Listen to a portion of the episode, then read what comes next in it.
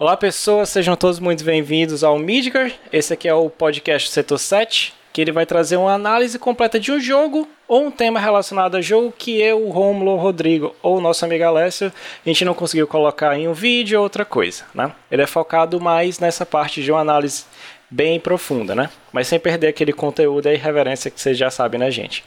Hoje não teria como falar de outro jogo, né? É aquele que dá nome a esse canal, aquele que uniu esse grupo de amigos aqui. vou falar de, a gente vai falar de Final Fantasy VII Remake, né?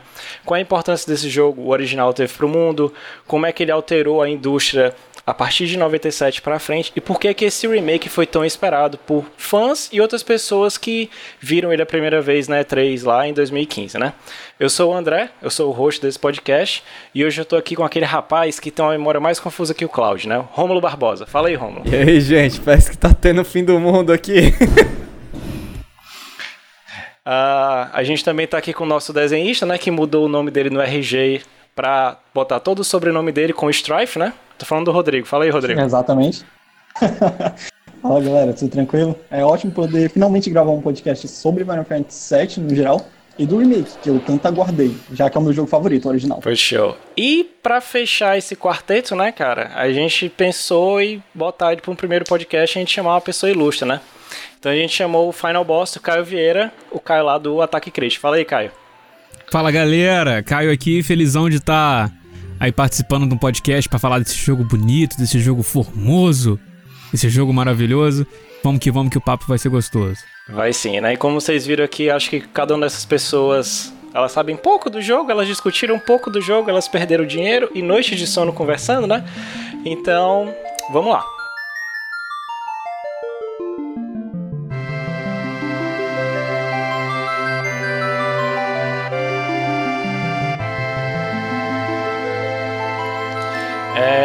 Pessoal, eu queria saber primeiro qual foi o, o contato, né? Assim, é, eu tenho uma história bem bacana com Final Fantasy VII, mas eu vou deixar contar pro final, né? Eu queria que o Caio fizesse as honras e falasse como é que foi o contato dele com o jogo original, né?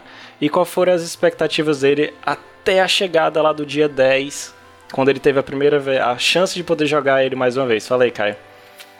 Cara, uh, eu, eu joguei o jogo original, eu era muito criança, né, na época, e Pra ser sincero, eu não lembro exatamente o como que eu botei a mão no jogo. Porque eu jogava Final Fantasy na época do Super Nintendo, não entendendo nada, porque criança ainda não sabia entender inglês ainda, mas jogava. E quando chegou na época do, do Play 1, eu lembro que eu não joguei o Final Fantasy VIII e nem o Final Fantasy IX, eu só fui jogar uhum. depois. Mas o 7 eu cheguei a jogar. E, e foi tipo assim, aqui na, na, na, cidade tinha. Acho que acredito em toda a cidade da época, quando a gente era moleque, né? Tinha as, sempre as feirinhas que vendiam jogos Sim. a 10 reais. Sim, bastante.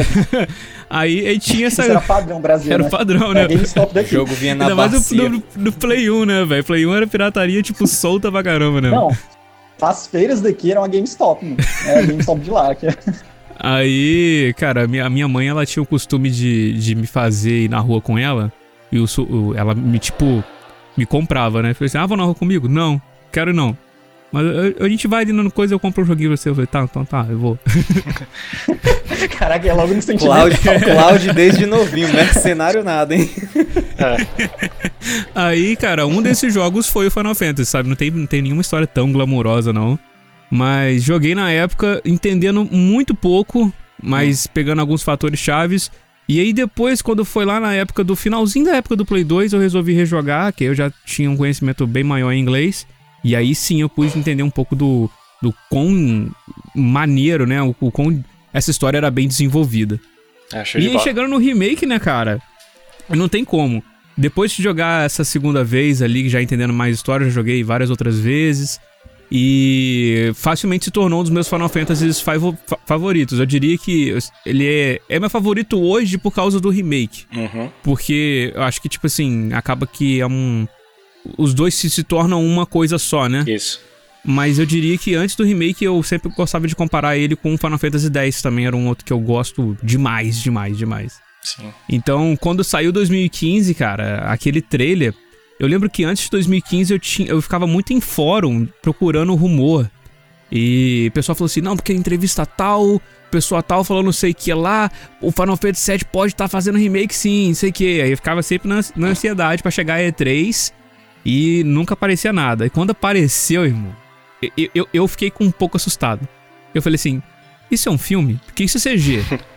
Isso é CG, isso não é gameplay. Exato. Eu falei, mas por que, que eles estão anunciando um filme na Sony? Não. Peraí. É tipo, de- Pera aí, vem né? toda, tem toda aquela experiência do Advent Children vindo de volta e você fica, caraca, isso aqui O, é o filme? pro- o problema não, o problema não é esse, é porque foi uma sequência de anúncios e a pessoa ficou atordoada. Tipo assim, o que que tá acontecendo, né? Meu Deus, é isso tudo de jogo vai sair mesmo? É verdade, né? Exato. Porque começou naquela época, começou com logo o Last Guardian lá na saída. Depois chegou Final Fantasy e depois Shenmue logo em seguida, cara. Ou seja, foi cada porrada no estômago que não tinha como aguentar. Você achava que era mentira. Pois é. É, e- pare- parece, parece que está numa realidade alternativa, né, cara? Não, Onde é. os negócios realmente saíram. Pois é. Ele tá quase nisso mesmo, literalmente, agora, né? mas. Mas. Fala isso não. É. Rodrigo, diga lá como é que foi o seu contato, né? Então, cara, assim, eu comecei a jogar RPG basicamente na, na época do PlayStation 1. O primeiro RPG que eu joguei foi o Chrono Cross. E eu sou fascinado por aquele jogo, eu sou fascinado pela trilha sonora. Eu acho que ele tem um carinho muito grande pelas pessoas das quais jogaram, mas é, não de um público em geral. Ele não é um, um jogo bem reconhecido. Mas no tempo eu falava de todo mundo, nossa, Chrono Cross, Chrono Cross, isso, isso, isso. E na minha mente eu sempre queria jogar o Final Fantasy VII, porque eu via muito em revistas. Daí no colegial, um, os caras chegam pra mim, ei, tu tem um Chrono Cross, né? Que ele jogava muito basquete comigo. Ei, tu tem um Chrono Cross. Pois eu te empresto o Final Fantasy VII aí, se tu quiser. E é isso, tu me empresta o Chrono Cross. E foi nessa, cara. Eu comecei a jogar o Final Fantasy VII, como praticamente todo mundo aqui, sem entender absolutamente nada. Mas se tem uma coisa que me fascinou muito nesse jogo, é a ambientação. Porque eu acho que se Final Fantasy VII nunca tivesse sido lançado em 97, só o remake, se não tivesse nome remake, só fosse Final Fantasy VII e fosse lançado agora, eu acho que nenhum universo nos videogames tem aquele tipo de universo, sabe? Ele nenhum tem a riqueza que Final Fantasy VII tem e o quão é, grandioso o universo desse jogo é. Isso, cara, me fascinou de uma forma absurda. Eu já comecei a amar a trilha sonora por causa de Chrono Cross, eu fiquei apaixonado pela do, do set original. Tanto que ver as, as recriações, é, versões diferentes de uma mesma música, ah, tanto de batalha normal quanto, quanto batalha de chefe, no remake eu achei maravilhoso. Por exemplo, quando você tem a parte do, do resgate da Aerith no remake, como eles pegaram a música original de batalha e transformaram ela de um jeito para ficar bem épico, eu gostei muito disso. E assim, o contato do- com o original foi isso, através de pessoas que eu conheci no colegial. Não foi que nem o Caio, que, né, que, que acabou sendo chantageado e ganhou o joguinho no meio da feira. Fechou. Ah, e Romulo, fala aí a tua antes de eu, de eu falar a minha história. Vou tentar ser breve, fala aí. Cara, a minha história ela é bem, bem bizarra porque, tipo, eu, come... eu só ganhei o PS1 ali por meados de 2001. Foi quando eu ganhei o PS1. Então, tipo, eu tinha, eu tinha pouco dinheiro na época, então não conseguia comprar jogos com a mesma frequência, até que eu conheci um colega meu de turma que ele falou assim, não, eu tenho aqui Final Fantasy. Aí eu digo, mas que jogo é esse? Ele disse, ah, RPG. Eu digo, na época, tipo, eu sabia que era RPG porque eu jogava RPG de mesa. Aí eu falei assim, cara, é tipo RPG de mesa? Ele disse, não, é diferente. Aí depois eu ele foi me falando, foi me contando, eu interessei. Eu disse, cara, tem como me emprestar? Ele disse, cara, só assim, ó. São três, são três CDs. Eu disse, caraca, três CDs o jogo? É, três CDs. Faz o seguinte, tu me empresta um jogo, eu te empresto um CD. Aí toda vida que tu comprar um jogo novo, tu me empresta que eu te empresto outro CD. Ou seja, eu joguei Final Fantasy VII parcelado. Eu joguei o primeiro CD, aí, se não me engano, terminei o primeiro CD no level 70 já, porque eu me perdi mais do que todo do que como todo mundo aqui se perdeu. Não sabia inglês, a única coisa que, eu, que a- me ajudou na época é que no Final Fantasy VII os cantos chaves eles eram tinham uma cor diferenciada na frase. Então eu sempre procurava o significado daquele daquele texto pra poder mais ou menos saber pra onde é que eu podia ir. Eu jogava com o dicionário do lado. Aí toda a vida eu finalizei o primeiro CD, aí devolvi pra ele, só que eu tinha que comprar um jogo pra poder finalizar esse jogo pra poder conseguir o outro CD. Até que finalmente eu consegui finalizar o jogo, né? E Meu Deus, cara. Então tu tá me dizendo que a tua experiência do Final Fantasy VII original é quase como a do Eu, remake, você tá eu ia jogando em perguntar partes, se né? o nome desse teu colega era Square, tá ligado? tipo assim, ela fazia você comprar os jogos Exatamente. parcelados pra você ter a Eu experiência jo- ou completa. seja, o que normalmente levaria pra mim em um Final Fantasy de passa cerca de 15 dias pra jogar, porque eu gosto de ficar grindando feito louco, eu demorei, eu acho que meio ano pra poder conseguir jogar o jogo completo. Então, então tipo, foi num pace. E toda vida que eu conseguia o próximo CD, às vezes vinha arranhado, eu ficava desesperado porque eu não conseguia rodar direito. É, é, era uma experiência diferente, tipo, como se fosse um jogo novo a cada dois ou três meses que eu recebia, entendeu? É, bom, pois é. E a minha, assim, no caso, pra finalizar aqui, a gente começar mais a entrar na análise, foi que eu joguei na época que saiu, foi no 97, né? É, o Caio, a mãe dele levou ele até lá, né? No meu caso, minha tia tinha uma locadora e ela ia até a central de distribuição, ou seja, ela até o Paraguai comprar os jogos e voltava aqui pra Fortaleza, né? Então, cara, ela quando ela voltava, que ela trazia jogo, era tipo assim, eu era meio que o, o beta tester dela, né? Eu jogava os joguinhos e falava, não, tia, isso é massa pra locadora, isso não era. E, cara, ela trouxe a demo do Final Fantasy VII primeiro, em japonês. E o cara, meu, eu enlouqueci, eu não sabia o que era aquilo, não tinha muito, a gente jogava muito jogo 3D, né? E depois eu falei, não, traz esse aqui, né? Da próxima viagem. Aí ela trouxe em japonês. Aí eu falei, "Como- mano, como é que eu vou jogar isso, né? E tinha mais uns três caras lá e trazia revista e comprava. Aí, tanto que eu não consegui terminar naquela época, só sete anos depois que eu consegui na escola, com um colega, né? Já tinha zerado o 8, já tinha zerado 9, já comecei a conhecer mais RPG, né? Comecei a aprender um pouco mais de inglês. E aí eu consegui zerar o jogo, né? Aí quando na E3 de 2015, eu tava trabalhando, na época eu trabalhava embarcado, né? E eu tava, tipo, passei aquela semana da E3 sem internet. Eu, poxa, perdi os anúncios. Aí quando foi no depois que saiu o anúncio do Final Fantasy, eu tava chegando, né, no porto e começando a ter o sinal. Aí eu só recebi, eu recebi umas 40 mensagens do Rodrigo, vídeo do outro colega. Eu falei, o que é isso, cara? Alguém morreu? Tem alguém passando mal na minha família? Não saiu, saiu o jogo. Aí eu gastei todo o meu 3G pra ver o trailer do jogo. Eu passei o resto da viagem sem nada. Mas eu fui ver o trailer. Cara, não, isso é mentira. Eu fui igual Valeu Valeu a pena. Eu fiquei igual, cara, não, velho. Isso é um filme, né? Vou mandando pra eles. É Eles vão refazer o, o- Tipo, isso aqui, a continuação do Advent Children, né? Sei lá, porque tá muito Isso. bem feito. Ele não, é um jogo. Eu como, cara? E eu não tinha o PS4 ainda, né? Eu falei, não, assim que eu desembarcar, eu vou comprar o PS4. É o jeito. Pois é, tanto que nesse ano a Eu gente falei, comprou, né? é o jeito, não tem o que fazer, Normalmente é cara. o jogo, né, Vai sair- comprar o console. Vai sair os dois jogos que eu tô esperando, pô, Shenmue e, e Final Fantasy. Como é que eu não vou comprar um negócio desse, né? E ficou assim, a galera ficou louca, né? Eu lembro que na. E foi muita gente foi me perguntando também, né? Eu acho que pro, pro Caio, como tava em fora, acho que deve ter muito colega teu na época que nem entendia, às vezes, o alvoroço, né, Caio? Ou, ou não teve? Cara, é, pra ser sincero, eu tenho poucos amigos que são bem entusiastas de Final Fantasy. É basicamente um, um amigo meu e minha namorada. Caramba. Mas, é, mas eu lembro que essa questão de, de fóruns, né, falando, e eu lembro que era a galera louca e já era te- teorizando e fazendo tudo, né? E, se eu não me engano, no mesmo ano, no final do ano, saiu um trailer na, naquele PSX, naquele evento da Sony, né? Sim, Já sim. tinha mostrado um gameplay. Rodando a, rodando a 15 Pois é, aí eu, Nossa, cara, eu é fiquei, verdade. Aquela, hum. aquela ali tava ruim. Aí eu né? fiquei. E aquele gameplay me deixou assim, ei, ei, cara, não mexe. Deixa do jeito que tá. Porque se fosse daquele jeito, eu falei, não, não precisa nem fazer, né? Deixa como tá na minha memória, pelo amor de Deus. ah, mas eu tinha né? hypado naquele trailer também. Não, eu hypei, mas assim, eu fico, sabe aquele que você tá louco pra, pra, pra chegar, mas você fica com aquele É aquele receio, negócio, né? pós Final... Eu acho que nem Final, Final Fantasy XV tinha saído já naquela época? Eu não lembro agora. 2015 não. Não, saiu um Pois ano é, depois. tipo, tava aquele negócio de você não saber, ah, isso aqui vai ser parecido com o quê? Você não tinha o 15 como modelo e também, ainda bem que não foi como 15. Cara, eu acho que a, a, a minha referência pro que, eu, que me fez hypar com aquele combate é Kingdom Hearts, porque eu gosto muito do combate de Kingdom Hearts 2. E ver um combate de ação, eu já penso, hum, se for que não do 2, hein, cara. Aí assim, eu, eu fiquei hypado justamente por isso. Eu gosto muito de jogos de ação pós Kingdom Pois é, Hearts. né? E, pois, aí como o cara falou, o cara ficou, ficou hypado. Eu também fiquei, né, assim, mas era aquele medo, né, cara? Porque eles poderiam meio que. Aquela que a gente ficou com receio de destruir alguma coisa que às vezes na nossa memória tá tão bonito, né? Embora depois de um tempo a gente vai discutir aqui algumas falhas que até o próprio jogo original tinha, né? Mas. é, Caio, na tua, na tua visão assim, né? Qual foi. Qual é que tu acha que. Por que, que foi a importância desse jogo, assim, ele merecia um remake, né? No teu caso, era porque era questão de gráfico tá desatualizado? Tu acha que estava faltando alguma coisa na, nas duas últimas gerações, entre aspas, né? Porque os jogos japoneses foram perdendo ali do PS2 pro PS3. Qual foi a tua ideia, assim? Por que, que tu acha que merecia esse remake? Cara, é, eu sinto uma resistência muito grande hoje com RPG de turno.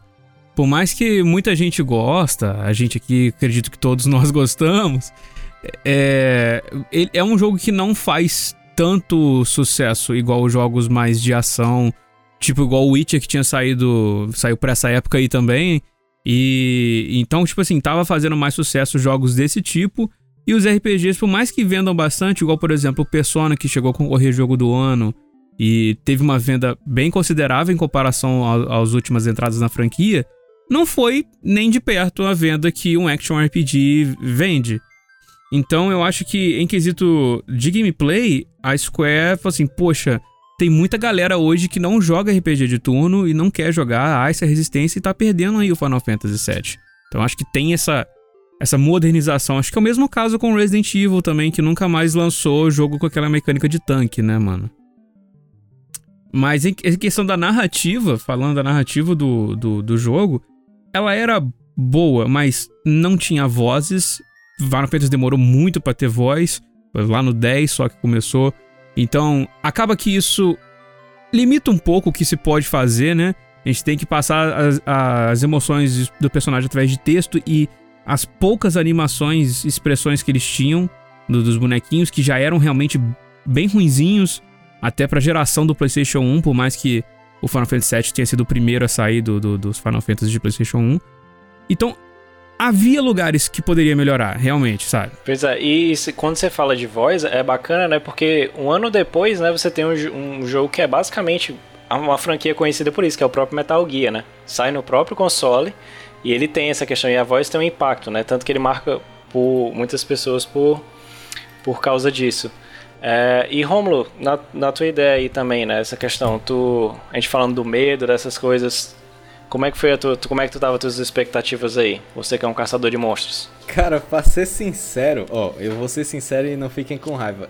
Quando saiu o anúncio, eu fiquei super animado, cara, sem mentira, eu tava louco. Eu tenho um colega meu, Samuel, que ele também gosta de Final Fantasy, só que ele não gosta tanto do 7 quanto eu. Só que na hora, os dois ficaram hypados e muito loucos. Meu Deus, cara, é verdade, eles finalmente vão realizar aquilo e tal, tal.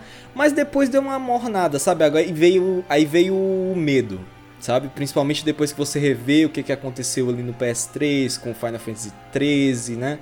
O, pra ser sincero, antes do 15, eu acho que o melhor Final Fantasy que eu achava que eu tinha gostado era o 12, que era um sistema bem RPG de turno, porém meio que MMO, sabe? Então eu tava meio com o pé atrás desde o começo. Só que no quesito de história, é, como as minhas lembranças de infância são meio ruins e tipo, eu entendia muito pouco e eu joguei pouquíssimas vezes após finalizar a primeira vez, elas ficaram. Eu ficava assim, cara, eu lembro que a história era boa, só que não era esse nível de, meu Deus, todo mundo paga o pau que paga, entendeu?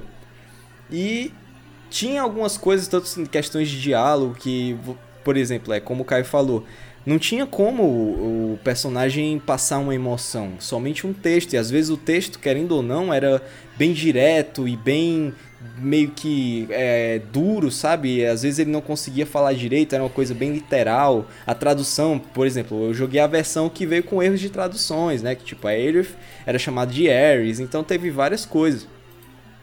Então, pra Exato. mim, pra mim não ficou tão. não foi tão forte, sabe? Eu fiquei mais assim, na, com o pé atrás. Mas quando começou a sair os trailers e começaram a falar que a espinha vem expansão, ia juntar com o Aí o pessoal ficou falando: ah, pode ser que tenha alguma ligação com Advent Children. Né? Aí isso daí foi me animando aos poucos, sabe? Mas é, no teu caso, tu ainda tem uma sorte, né? Como eu joguei em japonês, eu chamava a minha da flor, o cara da espada, né? O metralhador, era tudo assim que ficava a galera falando lá na época, porque ninguém entendia nada, só fui saber o nome deles uns anos depois, assim, né? Mas vamos lá, né? E Rodrigo, né, a gente tá falando para entrar na, na narrativa, pra gente chegar no outro jogo, é por que, que, por que, que houve essa importância, né, cara? A gente tem, como o Caio falou, ele jogava RPG no Super Nintendo, acho que quem tinha um contrato jogava, mas não entendia nada, né? Ele, o Final Fantasy VII ele tem meio que uma, uma ruptura, né? Sobre o que era aqueles jogos de RPG e inclusive da própria Square, né? Sim, sim. Uh, Final Fantasy ele sempre foi um jogo muito conhecido pelo Japão. Obviamente, ele vendia é, relativamente bem para um RPG, na época tanto do NES quanto do SNES, mas com o sucesso do 3D, com essa explosão do que eram jogos com esses gráficos super inovadores e tudo mais para época, eu acho que Final Fantasy VII ele entrou em um momento certo é, no quesito de que, cara, eu acho que se ele fosse um jogo lançado para época do SNES, ele seria um jogo bom, mas ele não teria esse reconhecimento todo. É totalmente diferente de você pegar e fazer um marketing em cima de uma coisa que era super popular na época em um outro console, teve a ruptura com a Nintendo, né, para lançar para um console da Sony, um console novo. Então tem toda aquela novidade, poxa, console novo, console 3D, console novo da Sony entrando nesse mercado. E Final Fantasy entrando para um console exclusivamente da Sony, eu acho que isso chamou muita atenção das pessoas. E dá para você notar o quanto as pessoas elas têm esse carinho pelo Final Fantasy VII, porque se você for pegar reações de jogos na internet, eu acho que com relação à E3 de 2015, nenhum outro jogo até hoje teve aquele tanto de reações, sabe? De você conseguir fazer um compilado de quatro ou mais horas de pessoas chorando, de pessoas sem conseguir acreditar que aquilo estava sendo real, de que o jogo ia finalmente ser, ser lançado como um remake. A Square eu assisti essa compilação de 4 horas, eu não, minto. Eu Nem me fale, cara, quantos views eu dei pra essas coisas, velho. Nossa. É, e assim, como o Final Fantasy VII ele foi tendo um escopo muito maior do que só o jogo original, ele foi tendo essa coisa de, de transmídia, né? Já que ele foi um jogo que vendeu suas quase 10 milhões de cópias. Se não me engano, ele é o segundo ou o terceiro jogo mais vendido do PlayStation. Isso tem uma importância muito grande. A Square basicamente caiu em cima, opa, vamos fazer grana com isso, sabe? É, o filme também introduziu muitas pessoas. Eu conheço muita gente que conheceu o Final Fantasy VII por causa do Advent Children. E, de certa forma, ele é um bom filme. Eu gosto que ele é, ele é um filme que trata sobre meio que o Cloud se aceitando. É uma coisa sobre ele se aceitar, sabe, como pessoa e sobre as coisas que aconteceram. Ele tirar esse peso da consciência dele, do passado. Mas, ao mesmo tempo, como um filme separado, ele meio que faz um desserviço, porque as pessoas elas começam a conhecer Final Fantasy VII e olham o Cloud de uma maneira diferente. A maioria das pessoas que vinham falar comigo diziam, nossa, como é que tu gosta do Cloud? Ele é todo M, ele é todo não sei o que, velho, tipo, não, ele não é assim. Ele tem um motivo para estar assim. E com essa vinda do remake, eu acho que nem a própria Square ela sabia o quanto ele ia vender, porque o jogo que Na, nos três primeiros dias foram mais de 3 milhões de cópias, né? E eu acredito que nem mesmo a Square sabia o quanto as pessoas estavam animadas, o quanto existia um hype de pessoas pelo fato do remake, ou pelo fato de quererem conhecer Final Fantasy VII, sabe? Nunca terem jogado e tentarem entender. Cara, por que, que as pessoas gostam tanto de Final Fantasy VII? Então, eu sinto que existia um certo medo da Square, mas agora que finalmente ela viu que deu certo, ela viu que, poxa, caras, a galera tá, tá empolgada com Final Fantasy VII, né? É, as coisas vão melhorar bastante no, no, quesito, principalmente do próximo jogo, sabe? Sem contar Isso. que eu, eu acho que a Square Enix em si, ela investiu nesse jogo, você dá para notar que ela ele tem coisas muito bonitas, ele tem umas modelagens de personagens muito bonitas, mas algumas outras coisas você vê que ela não usou um investimento tão gigante. Ele é um jogo AAA, mas ele não é um AAA tipo um The Last of Us, sabe? Nem, nem, nem, nem perto do que é gasto a grana no The Last of Us foi nesse Final Fantasy VII. Acho que ela estava muito com receio, com medo de que, poxa, a gente sabe a propriedade intelectual que a gente tem, o quanto esse jogo foi importante para a época, o quanto ele fez a Square Enix criar um nome ainda muito maior e ser conhecida como, é, sabe, a empresa dos RPGs na época do PS1 tanto que se eu pegava um jogo uhum. naquela época, muitas pessoas pegavam um jogo e viam Square Enix, logo no começo já pensavam, hum, deve ser bom, um jogo da Square. Não, Squaresoft, né, no tempo ainda. E assim, nossa, é, deve é. ser um jogo muito bom. Mas, é. com, com esse remake, cara, eu acho que finalmente a Square abriu os olhos para, cara, a gente pode agora investir nisso daqui de vez. Que massa. E vamos lá, né? Eu acho que desse preâmbulo foi bem bacana, deu para pegar a experiência de cada um, né? Mas a gente adianta, chega no dia 10 de abril de 2020 a gente tem o um lançamento do jogo, né?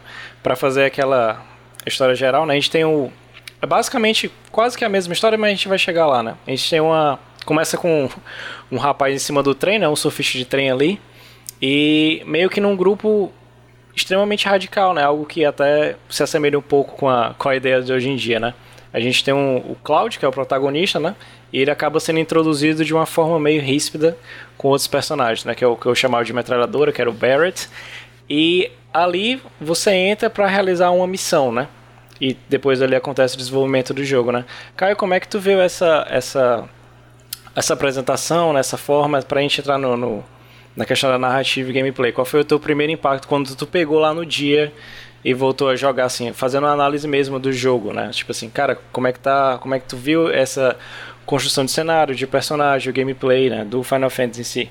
Cara, é, eu já tinha visto essa parte do gameplay no YouTube, né? Porque saiu um pouco antes do que a, a, as pessoas gerais podiam pegar. E já sabia um pouco o que esperar. Até a pessoa reclamou, nossa, mas o seu react não foi muito emotivo. Eu falei, é, porque eu já vi esse gameplay 20 vezes já. Não, e a, Square, e a Square também, ela, ela não liberava, né, cara? Ela não deixa, tipo assim, ela saiu toda semana saiu um trailer, basicamente, né? É, tava assim, tava demais. O conteúdo de, de Final Fantasy era, era, não era o que faltava. A, a Square tem mania de soltar até coisa demais um pouco, Kingdom Hearts que o diga. Exato. Não, Mas... Kingdom Hearts eles soltaram todo, basicamente. É, já sabia mais ou menos a plot inteira do 3. Mas, cara, quando eu eu peguei para jogar na demo, né, cara? Que é basicamente o início do jogo. Uh, o que eu fiquei mais impressionado é o, o, nos diálogos. Foram os diálogos que é a coisa que mais impressionou. Mas o cenário também. Mas eu acho que o diálogo tá tão bem construído. Porque depois eu fui eu fui jogar o, o original de novo. Só pra dar, né? Pra dar aquela relembrada antes de jogar o remake. E eu percebi, falei assim, caraca, o, o diálogo tá praticamente a mesma coisa. E, tipo, eles estão adicionando mais falas, as falas estão mais. É, elas estão mais no sentido de, de, de, de fala, né? Pra uhum. acordar com, com, com o dublador. Mas ela tá muito, muito igual. Tipo assim, a mesma passagem que tá ali tá sendo passada ali. Isso foi uma coisa que me chocou muito, porque na hora que eu tava jogando eu não lembrava disso. Com mais profundidade, né? Tipo, é a mesma frase, só que com mais profundidade, tanto pelo voice acting, né? E, exatamente. Quanto pela construção de, de câmera e tudo mais. É, você nota a total diferença de como é que é o Barrett encarando o Cloud naquela missão, meio que dando um desdém com relação a ele, e o Cloud assim, cagando pra ele, sacar, ah, velho, faz a minha missão, se fode ir. Uhum. O que no antigo ele ficava com aquela mãozinha tremendo dele, assim, né? É. Nossa, mãozinha. Era esse negócio meio cômico. Ali já viu, ele ficou mais rabugento um pouquinho. É, ele tira meio que aqueles estereótipos, né? Que o Barrett ele sempre pulava e fazia aquelas coisas loucas e o Cloud só virava a cabeça pra um lado ou pro outro, né? Assim. É, dava os ombros assim. É. Era, era tipo indiferentezão. Mas os cenários também eu achei uma coisa muito igual. Porque depois eu fiquei pensando, falei assim, cara, mas tinha essa estação de, de, de, metrô aqui, porque você sai ali, depois você já entra no reator. Mas tem realmente uma casinha, né? Que na hora que uhum. você sobe a escadinha, você sai de uma casa no, no original. Você sobe aquela Sim. escadinha ali à esquerda e você sai de uma casa. Ah, aquela casa ali era estação do metrô. E tipo assim, eu nunca parei pra pensar que aquilo ali era uma estação de metrô, tá ligado? De, de, de trem, na verdade, né? Metrô não. É, uhum. Aí eu fiquei assim, caraca, tipo, tá muito igual. Tem aquela parte antes deles entrarem na porta do reator que tem uma plataforma meio que em T, assim. E também tá do, da mesma forma. Eu falo, caraca, foi tipo muito fantástico ver as coisas acontecendo literalmente do jeito que a gente lembra, né, cara? E eu lembro quando eu joguei na, na BGS, a demo do jogo, eu tava. Que foi meu primeiro contato com a gameplay. Que eu fiquei assim, caraca, eu vendo o jogo não me parecia ser tão gostosinho de jogar igual eu, eu joguei, entendeu? Porque é um gameplay que ele parece simples, você vê assim, poxa, legal, um gameplay de ação.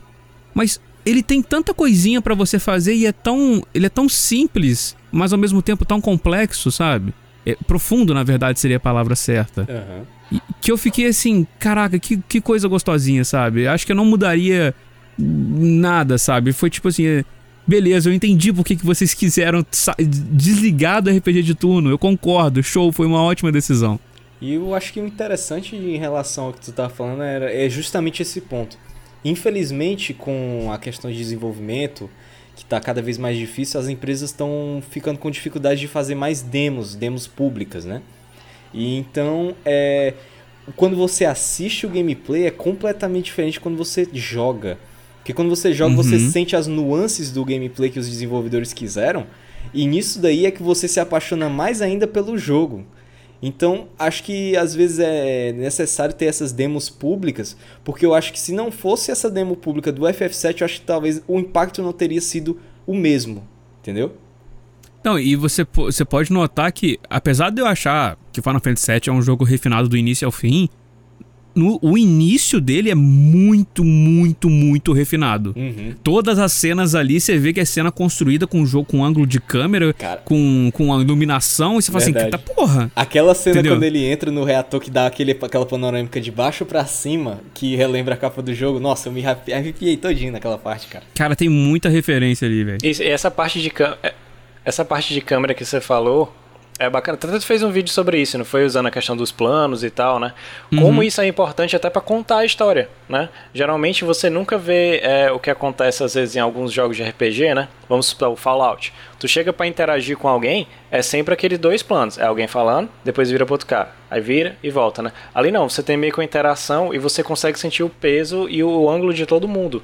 Que é uma daquelas que a gente fala assim, cara, é por isso que às vezes merecia um remake. Uma cena ali que ela parecia assim. Lógico que em 97 ela tinha um peso, né? Mas se alguém pegar para jogar agora, não vai entender por que, que esse cara é tão raivoso ou por que, que essa galera tá tão nervosa para realizar essa, essa missão nesse exato momento, né? Então, tipo, as imagens, as expressões, até a fala, ela con consegue conduzir melhor e dar um peso que você fica assim, caraca, isso aqui não é qualquer coisa não. Eu sinto que a primeira parte do jogo, ela provavelmente é uma das mais bem polidas, justamente para pegar a galera logo de começo, tanto quem já jogou o jogo original e sentir aquela familiaridade, sabe? Sentir que tá rejogando a mesma coisa, mas com um pequeno toque diferente. E ao mesmo tempo também pegar a galera nova, porque eles expandiram aquilo, mas eles ainda conseguiram deixar exatamente fiel. Acho que de todas as partes do remake, eu acho que essa primeira sessão, o primeiro capítulo, né, é o mais fiel de tudo. Obviamente, os outros eles engrandeceram algumas coisas, alguns eles mudaram as, absurdamente como terminam, mas esse primeiro capítulo em si é o mais fiel e talvez polido dos capítulos, sem contar que o cara estava falando até mesmo sobre o sistema de combate e tudo mais, que eu consigo sentir uma, uma grande diferença jogando ele pro Final Fantasy XV. Porque Final Fantasy XV, por mais que você jogue com outros personagens diferentes, você não sente que existe uma grande diferença de gameplay, sabe? Mas você nota a total diferença quando você passa de um Cloud uma Tifa. O, o, quanto que ela literalmente é basicamente um personagem de jogo de luta. Ou vocês não têm noção do quanto que eu ficava assim, ai não, lá vem mais um. E sempre aparecia alguém que comentava, gameplay tá igual do 15. Eu, ah, cara, não, não tem como, não, cara. Não, não tem como, cara. Por exemplo, é, eu acho que foi o primeiro Final Fantasy que minha memória é horrível, mas é o primeiro Final Fantasy. primeiro Final Fantasy que quando chegava um personagem novo, eu tipo, mano, pelo amor de Deus, para tudo aqui, não vamos avançar na história. Vamos pegar esse cara, vamos, vamos levar ele para algum local onde eu possa lutar e aprender. Porque eles eram tão diferentes que levavam um tempo para você. Eu já, bom, você vai ser o líder da party quando eu vou entrar na luta, eu quero brincar com você. E o outro vai ficar lá e vou, vai ficar esquecido. Você meio que esquecia dos personagens já existentes. Porque você tinha que aprender as nuances de gameplay daquele personagem. É magnífico aquilo, cara. Isso é, é bem bacana. E o 15 pra mim é uma das maiores decepções da minha vida, né? Joguei, joguei até o final. Um dia ainda vou. Um dia a gente vai fazer um, um episódio especial sobre ele. Foi até por causa do 15 que eu conheci o canal do Caio né? Porque eu vi a tradução lá dos audiodramas, Sim. um vídeo. Vou até deixar depois indicado lá, porque é, é um trabalho ali, meu, absurdo. Trabalho de Aquele demorou cara, pra fazer pra caramba. Pelo amor de Deus, velho. Eu tava. Caraca, mano. Primeira vez eu acho que foi o André mesmo que me mostrou pra mim. Ele falou, foi. cara, olha assim daqui, que Assim cara. que todo mundo zerou, eu fui passar pro Rodrigo nem tanto, que o Rodrigo já falava, né? Japonês, já fala. Aí eu passei pro Romulo, porque ele ficou confuso, que é uma história picotada, né? Totalmente. A gente vai falar do, do, do set. Aí eu falei, cara, escuta isso, vê o filme, aí tu vai ter uma noção do que é, é o jogo, né? É. Cara, e, e tipo, fantástico aquele trabalho, viu, cara? Parabéns, velho.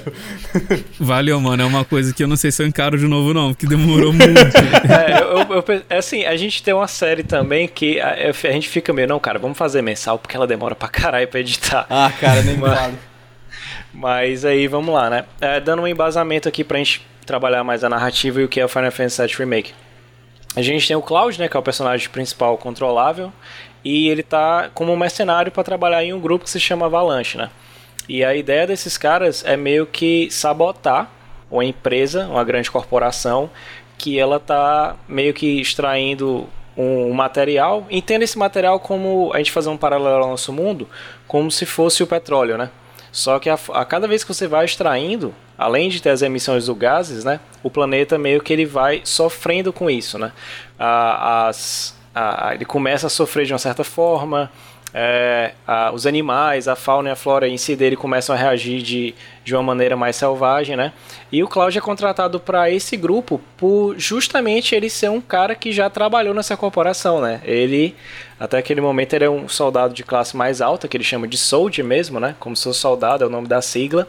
E por causa disso, né? E ele tem informações dentro da corporação, então fica mais além dele ser um cara bem treinado, fica mais fácil dele conseguirem realizar aquela missão, né? Sem contar que eles acham que ele é uma boa pessoa para estar nessa, nessa missão por ser um conhecido da Tifa e ela Isso. Dizer, não, ele é de confiança, galera, vai que, que funciona. Ele não é só um, um soldier, não, eu já conheço ele há bastante tempo, pode confiar. Isso, né? E tem, e tem essa questão e eles realizam essa primeira missão que ele foi contratado e eles voltam, né? Aí quando eles voltam pro, pro setor, né, que leva o nome aqui, o nosso jabá, o setor 7, né, eles, eu, você começa a entender que aquele personagem, a história dele, é como o Rodrigo falou, vai um pouco além só daquela, daquela missão que você acaba de, de encontrar, né. E você volta pro, pro local, é, só que a partir do momento que você volta, né? Eu até pedi pro Caio explicar isso aí, que foi um momento que, quando a gente tava fazendo a live, eu e o Romulo, né? Tava os dois jogando ao mesmo tempo. E Cara, eu fiquei, tipo assim, eu larguei o controle e fiquei olhando uns 10 minutos.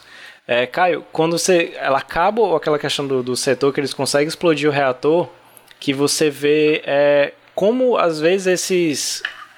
Esses grupos, né, anti.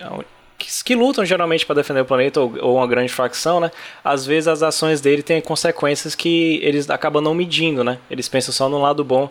Como é que tu viu aquela parte que tu vai saindo do setor e vai vendo como é que a cidade está afetada e tal? Cara, é até interessante, cara, porque além de a gente ter NPC que a gente passa andando, uns estão realmente contra a Shin, você vê pro que é pro, tem bastante gente pro Avalanche também, mas também tem outros que, igual quando você tá andando de, de, de trem ali para seguir na próxima missão, o cara fica, ah, lá vem esses arruaceiros, sabe? Ele fica meio assim. Então você vê que realmente há uma divisão muito forte no, nos ideais do, dos cidadãos de Midgar que é até uma parada que é, acaba sendo bem legal a gente ver esse tipo de coisa hoje, né? No, no meio de caos que o mundo tá. É uma coisa que até dá para fazer um paralelo. E a gente vê também uma coisa que eu achei bem legal eles botarem é a adição da incerteza da Tifa sobre a missão que eles estão fazendo. E quando a gente chega lá no, no Seventh Heaven, ela, ela fala assim: Ah, fiquei sabendo que você que você tá com dúvidas. Aí ela fala realmente que pô, será que vale a pena? A gente destruiu o setor ali, pô, a gente fez, errou na mão, na, na cabeça deles estavam achando, né? E acabou explodindo demais, é, estradas começaram a, ali, saiu pra rua em vez de ficar só no reator. Pô, será que a gente tá fazendo a coisa certa? Então eu só achei muito legal botar um, um, uma personagem que tá. Não tem certeza sobre o que ela tá fazendo é uma coisa boa ou ruim, porque é uma ação muito extremista, né? É, a gente pode achar que é. Ah, é um jogo, então a gente tende a levar um pouco em consideração de que, ah, os personagens fazem isso e, e pronto, acabou. Mas é bem legal quando tem essa profundidade, quando os personagens ficam mais palpáveis nesse sentido, né? Porque eles dão uma humanizada, né? Você sente que ele não é só um personagem que tá lá, tá fazendo uma missão para proteger o mundo, existe um mal e um bem. Não. Eles têm noção das consequências dele, eles têm noção de que, poxa, a gente tá fazendo uma coisa que a gente acredita que é certo, mas a maneira que estamos fazendo não é exatamente a maneira talvez mais certa nesse mundo. Tanto que até mesmo lá no, no final do jogo, quando uh, tá todo aquele discurso sobre, ah, nossa, o a Avalanche é culpado, não sei o que, a Tifa até mesmo segura o Barrett quando ele quer ir lá partir pro meio da briga e diz, oh, não, cara, vamos acreditar nos nossos ideais e tudo mais. A gente não tem como mudar a mente deles, a gente simplesmente vai ter que continuar fazendo isso, que é o que a gente acredita. É, ou eles fazem esse tipo de ações, ou nada muda, né, cara? Isso. E o legal é que, como vocês estavam falando, não só a Tifa faz isso, mas já é uma sequência. É, como se fosse uma sequência de, de encontros que você tem com pessoas, NPCs na rua, você vê os, o, as consequências da, da explosão. Então, tipo, é meio que uma sequência de coisas onde você vê a, a sua ação prejudicando pessoas que você não queria prejudicar, que são pessoas civis, pessoas que estavam indo para casa, pessoas que estavam no trabalho, com suas famílias, e até chegar a personagens próximos, que no caso é a Tifa, que estão eles mesmos incertos, né? Então é uma sequência de, de desse você sentir o peso daquilo que você está fazendo. Não só eles, mas os próprios membros da, da Avalanche. Eles ficam meio que incertos sobre o que fazem o Bert chega, ó, joga para mim os problemas, a gente fez isso, beleza, aconteceu, aconteceu. Até mesmo o Claudio diz, ó, é isso, né? Não tem como mudar. O que aconteceu, aconteceu. Pronto. Então você vê a destruição que está todo o setor depois de ter explodido o reator. Eu acho muito maneiro o como a música se encaixa é, bem naquela situação, porque eles pegam a música do próprio Advent Children para colocar nesse momento. E existe uma parte que eu acho maneira desse jogo, que diferente do, do Final Fantasy XV, em que ele faz as transições de cenários de dia para noite, e que você tem que mudar um monte de assets, você tem que mudar é, jogo de luz e tudo mais. Final Fantasy VII Remake, ele é bem individual. Esse momento aqui vai ser só noite, esse momento aqui vai ser só dia, e ele tem como trabalhar os assets, ele tem como trabalhar a iluminação, ele tem como fazer isso tudo de um jeito em que dá muito mais impacto para um momento em que ele está querendo contar certa coisa. Tanto que essa parte eu acho muito, muito maravilhosa, porque ela, além de se encaixar com o impacto que você fez da primeira missão, as consequências do que aquilo causou, você ainda puxa isso para jogar com o passado do Cloud, que é o primeiro momento em que aparece o Sephiroth. E para mim, eles encaixando aquela, aquele momento, a cidade em chamas, com as memórias do Cloud apresentando o vilão, eu achei maravilhoso aquilo ali. Isso, né? E é bacana que todo mundo falou do peso, acho que para mim uma cena que marcou quando fui andando, eu fui tentando explorar ao máximo foi de uma criança agachada do lado de uma lata de lixo, gritando e perguntando pelos pais. Nossa, ali que você vê. bateu, viu, cara? aquela ali, eu acho que foi a cena que, tipo assim. Olha, você tá jogando com, com um cara que tem uma espada de um metro e meio, gigantesca, humanamente possível de, de ser controlada. Um cara com um braço com, com a arma, mas, assim, ainda existem sentimentos, não é só videogame, né? Tem, tem umas paradas legais, uma questão narrativa que é muito bacana, né? E durante isso, você acaba encontrando outro personagem, né? Que eu achei bacana essa cena da, da Aerith, né? Que é diferente, né, Caio? Que o primeiro encontro. Eu, eu zerei o jogo, eu peguei o original aqui no PS4, né? E zerei, tipo, dois dias antes de começar o remake, né? Pra tá tudo fresco e comparando, principalmente a questão das falas, né? Como é que tu achou que foi esse encontro, assim, da, que é um dos momentos mais marcantes do jogo, né? Cara, é, agora que a gente já zerou o jogo, né, mano, e, e já tá ligado em um monte de teoria do que, que por que, que isso tá acontecendo e tal, é, é realmente bem. Faz um sentido agora, mas na, na época eu fiquei assim, né, ué. Ué, por que que tá acontecendo, né? É, nesse a gente fica assim, que, que diabos são esses murmúrios, mano? A gente fica Exato. praticamente 90% do jogo sem saber o que, que eles são. E. E aí eu só fiquei confuso, eu acho que foi minha minha reação inicial dessa cena, porque eu falei assim, tá, porque os personagens também não dão muito bola. Aí fica foda, né? Porque o Cloud vê aquela menina que tá igual uma maluca ali na rua. Aí depois você vê que ela tá só espantando os murmúrios.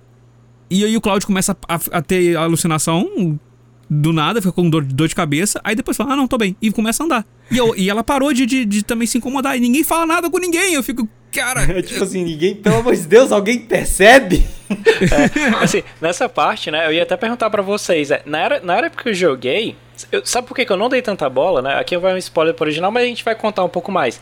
Não, pra, já tá é, contando praticamente pra, o jogo. Pra né? mim, então, é. ó, aviso, é. tem spoiler. Não, vou botar no início, eu vou botar uma voz bonita do Romulo para falar isso aí no início. Mas assim, sabe qual foi a minha ideia? Não sei se foi de vocês. Eu, pra mim, aqueles murmúrios, né, eram as vozes que a Aerith escutava na cabeça quando ela era criança, entendeu? Eles estavam meio que materializando aquilo ali, tipo, ó, não só são vozes, né, tem, tem um negócio rodando ela, por isso que o pessoal acha que ela é meio doida. E eu fui tranquilo, tá ligado? Pensando embora que era aquilo, né? Embora eu tenha... Não, mas, cara, por que que essas vozes levaram pro lado? Tá, ok, vamos continuar, né? Vamos batalhar, tem uma florzinha no peito do, do, do Cloud aqui, parecendo um insígnia do Pokémon, vamos lá, né? Aí poxa, foi, continua a narrativa, né? A gente chega no. A gente volta ao, ao setor, tem essa conversa com a Aerith. E aí já vai um ponto que o. Que é a, a, a questão da narração, né? Pra quem jogou o jogo clássico, né? Até ali, cara, tá meio que um para um, né? Basicamente, tá um remake um para um melhorado, né? E você chega um momento que você chega no bar, que é meio que o, que o quartel-general deles, né? Porque o mundo de Final Fantasy, para quem não sabe, é como se fosse. Ele é bem. Ele destoa bastante do set porque ele é bem cyberpunk, né? Ele tem aquela ideia de que quem é rico e tem dinheiro mora numa parte bem alta da, da uma cidade, né? Em Arranha-Céus, uma, uma parte elevada, e a sociedade que não tem mora numa parte inferior, cara, que é onde vai para toda a poluição, lixo. É basicamente como é tratado, né? São um, uma favela em si. E eles estão já planejando, cara, esse primeiro foi ok, mas é a grande pizza, né? São oito setores e a gente vai fazer o próximo, próximo, o próximo ataque, né? Só que acontece um, um, uma questão diferente do, do, do, jogo original, né? Você começa a conhecer mais os membros da Avalanche e o Cloud, cara, ele não tá nem ali, né, Romulo? Ele só tá ali, vai, ah, eu vou conversar com a Tifa aqui de volta, Isso, talvez tô... um crush do passado e vamos embora, né? Exato, só isso. Cara, o, uma das coisas que eu achei interessante é que no jogo original você desce pra reunião, né? Naquele momento você desce e ali, tipo, faz totalmente sentido, entendeu? Cara, esse cara é somente alguém que foi contratado. Ele não é uma pessoa próxima. Isso, ele não precisa saber de nada, ele só precisa fazer a missão dele, ele é pago e vai embora. Então, naquele momento eles começam a corrigir e modificar. Não é nem corrigir, é modificar, né? Porque correção seria se eles estivessem fazendo tudo do zero, mas como depois a gente vai falar das, das teorias, talvez só seja é, novas abordagens, sabe? Isso. Aí a gente acontece, né? O Cláudio ele não, não vai participar mais da missão, né? Não só pelo fato dele não querer, ele ser um cara que é meio literalmente mercenário, só liga por dinheiro. E é tanto que ele nem é pago, né? Aí até eu tenho a, parte quando eu tava vendo, acho que era o gameplay do cara rejogando o antigo, aí tu fez o comentário, cara, tipo assim, poxa, o cara tirou dos estudos da menina, né, cara? E não tava nem completo o dinheiro dela. E paga o cara. É, o, o, Barrett ele fala no original, né? Pô, tava guardando isso para poder pagar o estudo da Marlene. Pois é. E nem, nem tá ali todo, né? Você não, e, e, é engraçado que você não sabe nem qual é o estudo, né? Tipo, como assim? Ele vai mandar ela lá para cima, para onde ele quer destruir? Tem estudos ali no setor, né? É uma parada que ninguém entende direito. Mas. Mas aí começa, né? E mais uma vez vem lá os, os Whispers, né? Eu falo assim, meu Deus, o que. Aí, agora, nesse momento eu fiquei, cara, o que é isso, cara? O que, que, que, que, dia... o que diabo é, O que, que tá acontecendo nesse jogo, né? Aí acontece até que um dos membros, é, ela quebra, né, ela torce lá o tornozelo e não pode ir. E a Tifa convence o Cloud com aquele olhar dela, né? Vamos, bora. Você vai lá, cara, vamos com a gente, por favor. Né? E nesse momento ela se une a, a equipe, né, Caio? Como é que tu foi que vi, como é que tu vê essa, essa pequena mudança assim, né? Como é que eles foram estabelecendo esse gameplay? Tu, tu achou legal ou tu só aceitou na hora e tipo, vamos lá e ou como é que foi isso aí? Cara, eu jogando a, as paradas em gravando, né, cara? Eu tento não ficar pensando muito para não, não não ficar tomando muito tempo de vídeo com coisa que talvez seja desinteressante, né? Para quem tá vendo. Então, na primeira vez que eu só fui jogando mesmo, né, cara? Mas é, eu achei bem legal porque essa, essa, no sentido de narrativa, é, foi encaixando ali igual a gente lembrava um pouco do, do jogo original. Mas em quesito de gameplay, eu achei bem legal, porque a gente começa jogando com o Cloud e com o Barrett, né? Isso. Então são personagens completamente diferentes um do outro. A Tifa já é um pouco mais parecida com o Cloud porque ela é corpo a corpo. Mas ao mesmo tempo ela é muito diferente do jeito que ela comanda ali. Isso, porque é e questão de combos, eu... né?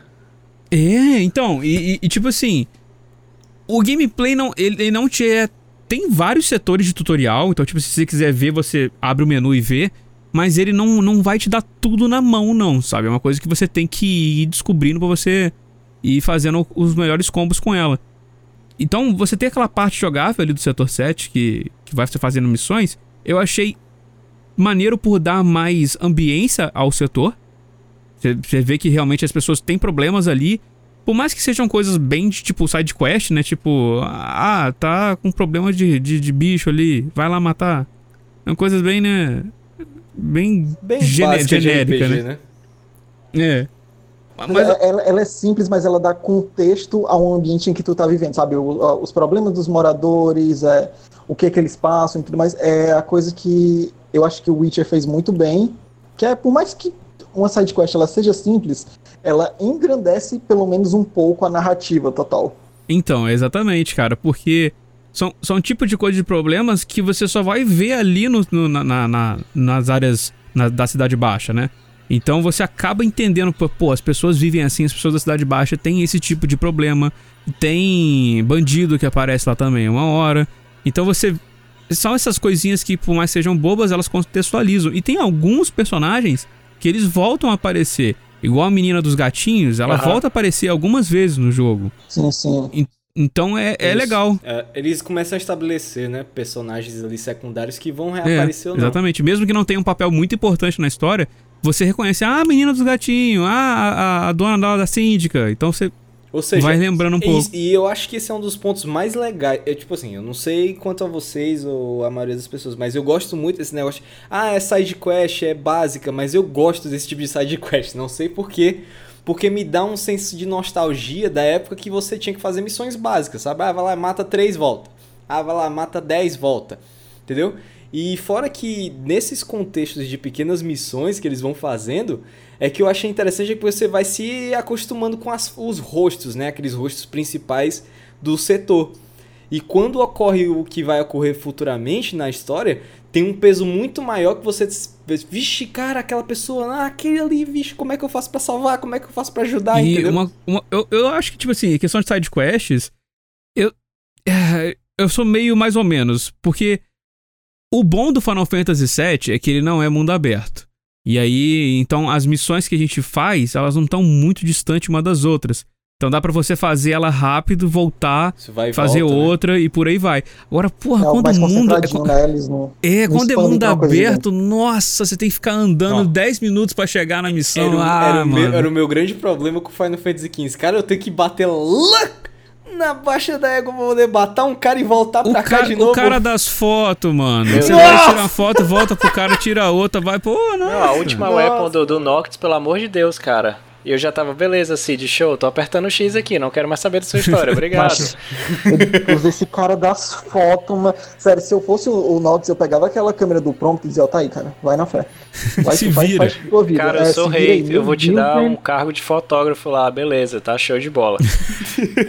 é... E, e, e ela não, não, traz contexto nenhum pro universo daquele... Velho, não, vamos exato, falar Exato, exato. vamos, vamos, ficar, vamos, falar, vamos ficar no bom aqui, eu não quero me decepcionar não, que ele tá aqui atrás de mim a caixa do jogo. Mas vamos não, lá. mas é justamente isso. É tipo, não é porque é sidequest mini, pequenininha, que você pode fazer com que venha a expandir o universo que você tá, entendeu? Isso.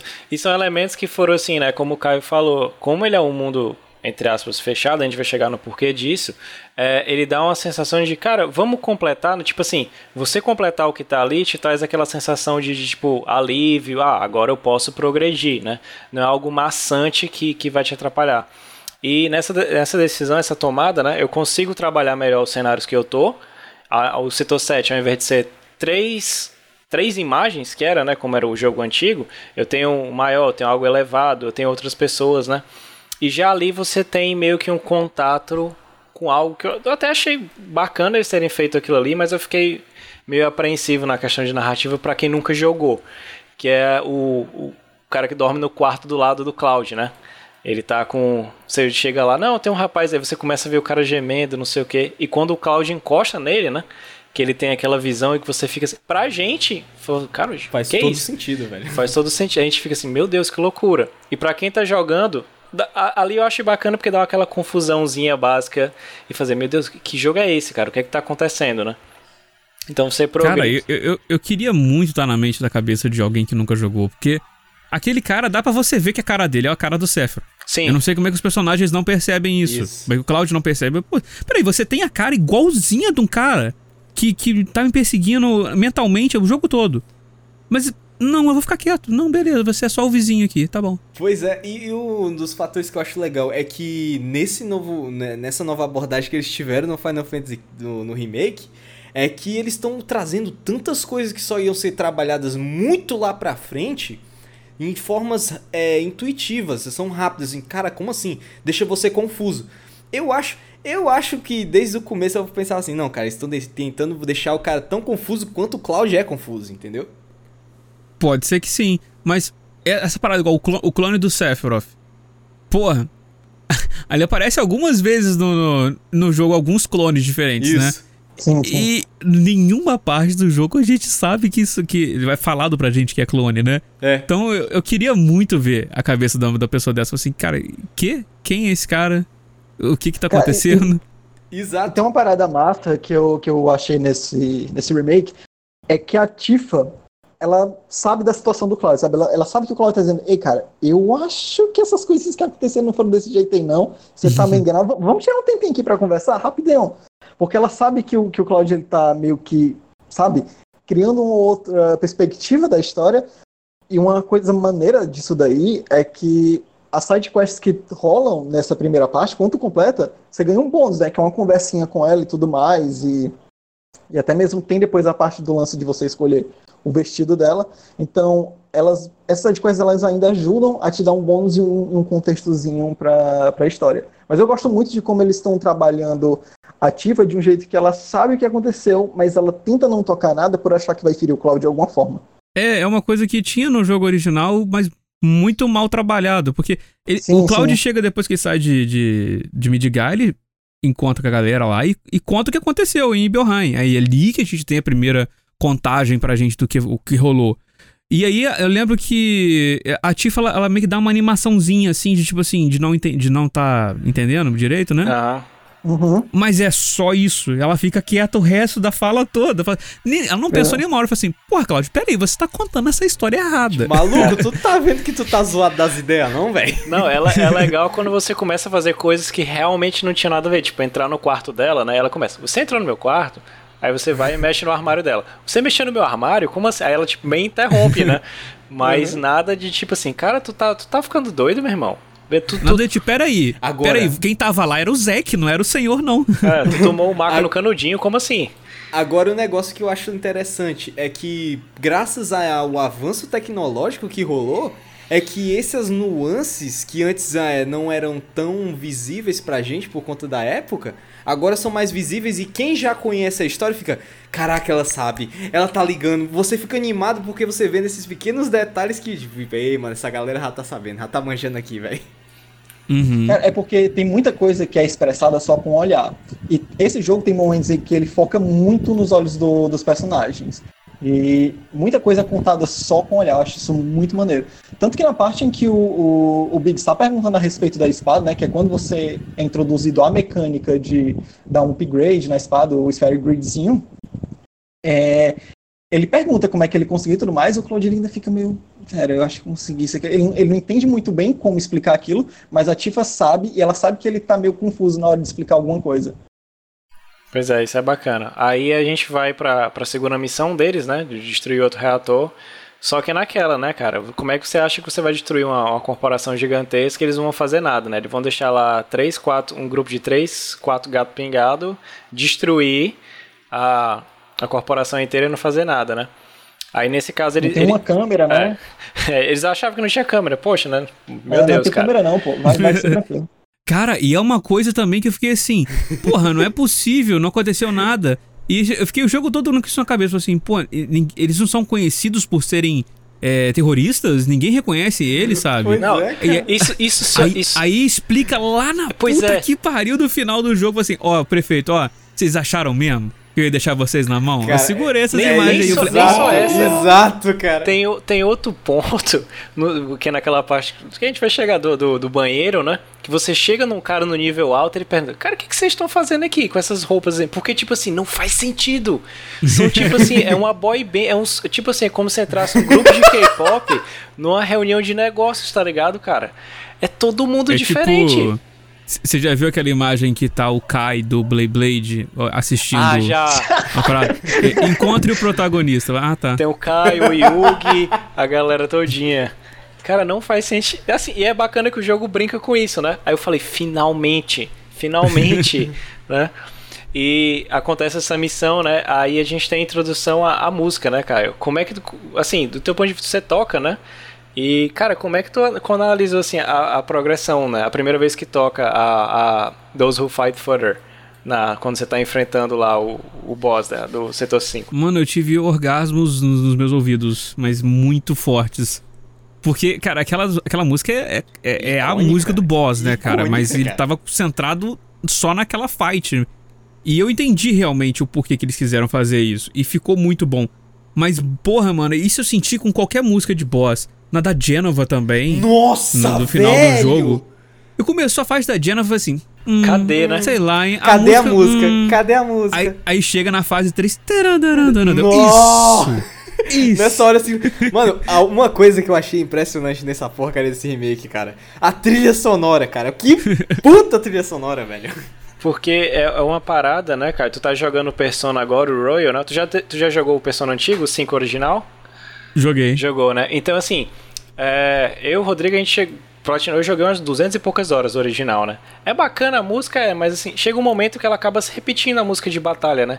E eles fizeram Uhum. uma parada interessante que, mesmo a música de batalha rolando com os chefes, né? Não sendo a tema do boss battle, a tema o Those Who Fight, ele consegue mudar. São, são coisinhas simples que ela parece que, que ela altera, que, que ela não enjoa, cara. Ela, ela consegue dar uma melhorada. Eu não, eu não sei como é, eu não sei qual foi a magia que eles fizeram pra isso, mas conseguiu dar uma, uma, uma sobrevida a uma música, em vez de deixar ela se repetindo e a galera, poxa, batalha, poxa, batalha. Isso eu achei muito irado que eles fizeram. Cara, eu acho que tem pontos positivos e negativos quando se faz uma mudança dessa, em comparação com o Persona, igual você falou. Uhum. O Persona é um caso bem específico, porque o jogo é, é bizarramente gigante, né? Aham. Ou- Ele, ele é um ponto fora da curva, mas tipo, muito fora mesmo, daquele gráfico da curva e tá É, lá tipo, em o cima. Persona original, o 5, ele já era um ponto fora da curva. Aí o Royal, ele pegou esse ponto fora da curva e sei lá pra onde ele foi. Então, mas eu acho que, tipo assim, quando você tem uma música de batalha que ela se repete, ela é legal porque, tipo assim, você entra na batalha e você já fica na cabeça. Tan, taran, tan, você já começa a cantarolar a música na cabeça, tá ligado? E, vo- e você cria um desafio mental. Nossa, eu acho que eu tenho que acabar essa batalha antes dela começar a cantar. Sim. e você você pensa, tipo assim, no Persona, quando é mini boss é uma música, quando é boss é outra música. Você fica, eita, aqui esse bicho aqui vai ser, o vai ser bagulho aqui bizarro. vai ser tenso. Então você já, já tem um pouco dessa, desse re- reconhecimento por, pela, pela música tocar várias vezes. Agora, por outro lado, fazer uma coisa igual o Final Fantasy VII Remake fez é muito bom porque você cria uma ambiência bem diferente pra cada lugar, né, cara? E a gente teve o compositor das músicas do Final Fantasy XIII, que na minha opinião são sensacionais, e a gente vê muito da influência Uhum. dele em algumas músicas, principalmente na parte do setor 5. Ali, é, Sim, porra, nossa, pra mim, é é bem Final Fantasy XIII. Tem uma parte da música do Sephiroth também que eu percebo tranquilo uma influência dele. E aí você vê, cara, é muito bom essa transição realmente da música, da, da, do- da exploração pro combate. Mas eu acho mais legal ainda que eles fizeram versões também que onde o instrumental tá muito baixinho, a música tá bem lentinha, que é pra dar voz pro personagem. Então, a música não tá ali te atrapalhando um pouco na fala, sabe? Ela tá completando a, a narrativa ali. É, ela fica de uma forma mais ambiente. Mas é a música, é a mesma música. Aí você vê assim, cara, a Aerith Theme e Tifa Theme teve Nossa. pelo menos cinco versões, Mas pelo quando menos. bate. oh, É. É. Não, já- é- era isso aí que eu ia chegar agora, né? Acaba, você já tá na. E é bacana esse contraste que eles fazem na música, né? Porque você acaba uma luta louca contra o Airbuster, né? Toca lá, é tipo quase uns. A música original ela tem uns 7 minutos, se eu não me engano, se você for botar pra ouvir o OST. É. Porque a, a batalha é longa. E assim, ela acaba num momento tenso e automaticamente, né? Que ela corta pro capítulo 8. Ela entra com, com, a, com a, a introdução da Aerith. Cara, e a música, ela é assim. Eu não sei vocês, mas eu larguei o controle e fiquei só ouvindo. Pelo menos 5 minutos.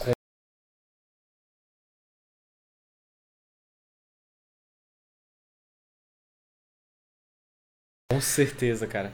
Não, quando a, a Aerith, a primeira vez que ela aparece, quando, ali, quando a gente chega ela dar a flor, quando você vê a hora que ela tá segurando a flor, você tem que escutar, aí começa as primeiras notas, cara, ali eu tava chorando já. Até o mesmo o tema da Tifa, quando você chega no Y e tudo mais, é, um, é o próprio tema dela, algo mais confortante e tal. Mas quando você vai voltar depois de todo ter sido destruído, é o tema da Tifa, só que uma versão mais melancólica, porque ela tá querendo ver como o bar dela ficou, sabe? Isso é bacana. né? E falando aí do, do chorar, mas é realmente, viu, chorar do Rômulo. Não, não achem que é mentira, não. Isso é verdade. É, eu choro mesmo, eu sou, eu sou emotivo, eu sou chorão. É, aí, aí, Caio, como é que tu viu, né? Porque a gente já conhecia a Aerith e como a gente tava falando, você falou da, da Tifa, né? Aquela questão dela saber do Cloud.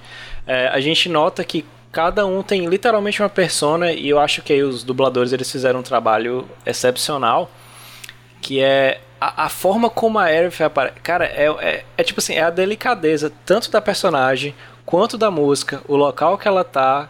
É assim, é absurdo, cara, essa parte. Na parte da, da Aerith que ela aparece na igreja, realmente, mano. Cara, e aquela parte é tão legal porque tem uma boss fight com o Reno e eu gostei tanto de bater nele, cara. Sim. Também, cara. Porque ele tá mais arrombado agora no remake, porque ele, ele- ele- o, a personalidade que, que foi ditada pra ele do Crisis Core e do, e do Advent Children era meio de paspalhão. Mas Sim, aqui no sim. remake ele tá um É arrombado. um cuzão, mano. Ô, cara, é tipo assim, mano, Ele, deixa ele de tá ser, cuzão mesmo, É então eu adorei cuzão. muito poder bater nele. Nossa. E, e foi tipo assim, cara, essa, essa parte, e a gente pode citar várias outras, mas foi muito legal e a gente vê isso no jogo todo. Que a gente tá andando, então a gente tá fazendo o- as partes, entre aspas, plataforma do jogo. E os personagens vão conversando, assim. Sim. E ali, a gente vê realmente um pouco da personalidade dele. Como a gente anda bastante com a Aerith, ela meio que fica brincando com o Cloud, meio que solta um lado do Cloud que a gente não, não vê com as outras pessoas, porque ele é esse Isso. personagem multifacetado que a gente conhece. Isso. E é muito legal ver a interação deles. Assim como é muito legal ver a interação dele com a Tifa, igual a gente viu no setor 7. É, é muito legal ver essa mudança do personagem com os outros personagens que estão em volta dele. Eu acho que eles fizeram isso de uma forma que não dá tempo de você se apegar a Aerith no jogo original, sabe? No Final Fantasy VII. Ela é uma personagem que você se apega e tudo mais, mas você não tem a proximidade e você não tem essa noção do como ela é uma pessoa mais leve, ela tá sempre lá tentando brincar, tanto que tem um momento em que os inimigos atacam e o Cloud chega e diz, olha, cuidado que esses inimigos atacam as pessoas mais fracas e tudo mais, tal, blá, blá, blá. Aí é, depois de um tempo ela chega e diz assim: Ah, eu acho que esses inimigos mudaram um pouco. Como assim? Ah, eles vieram atacar a pessoa mais forte, porque foi justamente atacar ela, sabe? Aham. Então ele, ele fica dando. Ela fica dando uma brincada Isso. com ele e tal, e ele fica. Ah, As aí tiradas. tanto também na parte. Pois é, na parte que ela fala sobre. Ah, não, eu acho que eles vieram atrás de mim porque eu devo ser uma boa é, candidata, pra soldier, né? é. Pois é. Cara, então, tipo assim, das- ela sempre fica fazendo uma brincadeira pra se aproximar, pra você sentir que tá tendo ela, sabe? Você se importar com aquela personagem e o que vai acontecer na frente tem um peso. O que eu. É, é que era tipo. O que, eu, o que é mais visível nessa parte é o quanto a Aerith modifica quem é o Cloud, cara. Que é o que eu acho mais fantástico, assim, que no momento que você encontra ela, pra depois você realmente ver a mudança da personalidade dele, sabe? E, mano, o Cloud, né, velho? Ele é aquele personagem que ele tenta parecer legalzão, né, Isso, mano? o E, Edgelord. e, a, é, e, e a Aerith quebra isso nele, porque ela zoa ele. Isso. Aí fica tipo assim, "Ah", ele não sabe muito o que reagir, sabe, dessa forma. Cara, as melhores cenas do Cloud são quando ele não consegue responder, cara. É. Quando ele não consegue dar o high five. Nossa! Aquela do high five foi muito boa, cara. É ela, muito ah, bom, da velho. próxima vez a gente vai. O que você tá, que você tá falando? Pois É é. quando ele levanta a mão a primeira vez assim, bem devagar assim. e ela percebe lá. Pois é, e, e isso é bacana, né, cara? Porque é, eu acho que eu gostei do, do- do- de grande parte dos personagens, mas eu acho que a, a Brianna White, né, que é a, a dubladora da Aerith na versão inglesa, cara, ela fez um trabalho que ela conseguiu deixar a Aerith na, naquele tom assim sereno, né? E como o Rômulo falou, né, ela consegue modificar o Cloud, só que quando a gente for vendo mais aqui pra frente, ela toda vez que ela encontra alguém, ela tipo pela voz e a maneira que ela se porta, ela consegue modificar todas as pessoas que estão ao redor dela, cara. Eu achei isso aí in- incrível como eles trabalharam isso no jogo. Quando tem. é, quando ela encontra até a Tifa, né? Que era pra ser aquele, Uhum. poxa, agora é o fight do fanservice, né? Rivalzinho, né? Que Rivalzinho. o, o, o Caio fez a. Tu fez a- aquela lista, não foi? Do, do Boss Battle da- das personagens de Final Fantasy. E sobrou o finalzinho da, da Uhum. Tifa e da Aerith, né? E eu falei, cara, vai rolar um fight aqui quando elas se encontrarem. Vai rolar uma briga muito grande. Mas não, cara, toda vez que ela encontra alguém, ela, ela consegue ser mágica, né? É literalmente o, o espectro do, do, do Sephiroth, que todo mundo fica travado. Ela não, todo mundo se solta. É muito massa isso.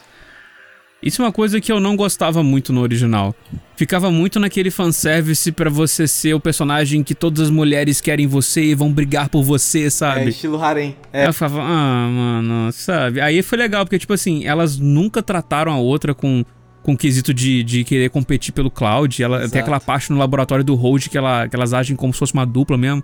Então eu achei muito, muito maneiro o filme que botaram a relação das duas. Agora uma, uma coisa, eu meio que tô adiantando um pouquinho assim, talvez a parte das teorias, mas eu percebi que talvez essa forma dela conseguir modificar as pessoas, de sempre ter uma forma de acolher os outros, talvez não seja. É porque desde o começo dela, da aparição dela até o final, como a atuação dela é muito boa, percebe-se que ela sabe de várias coisas e ela não conta, ela não se abre, ela não fala.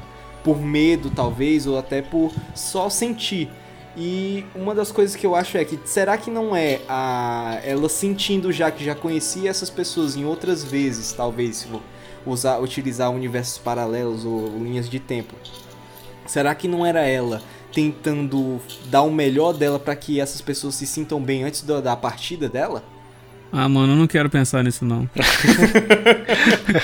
É, mas né, nessa parte que, o- que o Romulo fala, né, é, é bacana isso da Aerith, porque assim, nessa parte o Cloud tá separado, né, acaba, o que acontece lá do Airbuster, ele acaba ficando, entre aspas, pra trás, e a ideia dele, né, com a Aerith é, olha, tem essa galera aqui atrás, né, e o Rodrigo falou, tá vindo atrás de mim, ele falou, olha, por que, que você não, não é meu guarda-costa, né?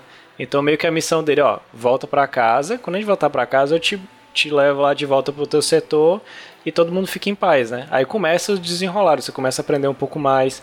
Eu achei bacana isso, porque deu um senso, tipo, é literalmente como são os setores, né? São comunidades distintas, cada um tem seu ecossistema. Então você vê como é que as crianças estão na escola, como é que funciona aquela igreja ali, porque que a Aerith vai ali naquela igreja colher determinadas flores e é, como é que são os rumores, as histórias que rolam, né? Ali você conhece um jornalista, né? Pra fazer o paralelo com o cara da foto, né? Tá ali, cara. Podia ter transportado aquele NPC pro Final Fantasy XV, por que não, né? Teria ficado muito melhor. Eu sinto que a partir desse capítulo, é, assim, existem mudanças no remake até esse capítulo, mas é dele pra frente coisas começam a ser jogadas. Tanto a visão do Cloud, como a forma como a Aerith age, até mesmo após a luta do Airbuster, quando o Cloud cai, ele tem uma fala com ele mesmo, onde está em um local completamente branco e tudo mais, e outra, o outro Cloud chega e diz assim, ó, cara, nessa época aí, eu só saí com alguns arranhões e tudo mais. Então, velho, tenta se levantar e tudo mais. Como se outra personalidade do Cloud, ou então até mesmo outro Cloud, estivesse dizendo pra esse cara, ó, Eu vi gente Não, falando não que era deixa- outro Cláudio. Eu, Não, não. Eu acho o Cláudio do eu- eu- futuro. Da primeira vez eu pensei, cara, eu acho que isso daí é o Zack.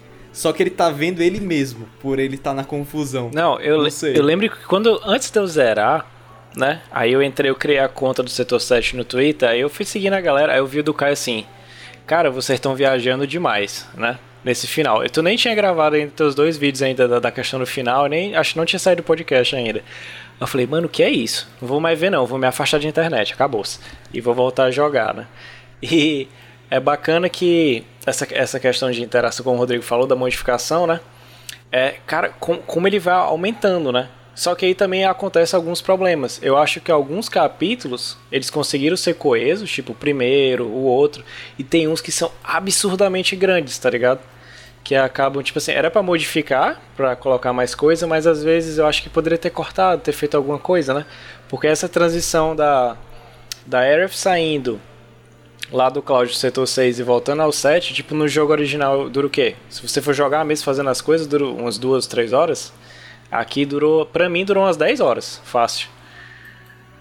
É, não, é muito tempo, cara. Você vai fazendo aquele torneio lá do. do- Nossa. que tem lá do, do, do Dom Corneio, né? Então fica com muita coisa pra você fazer lá naquela hora do All Market.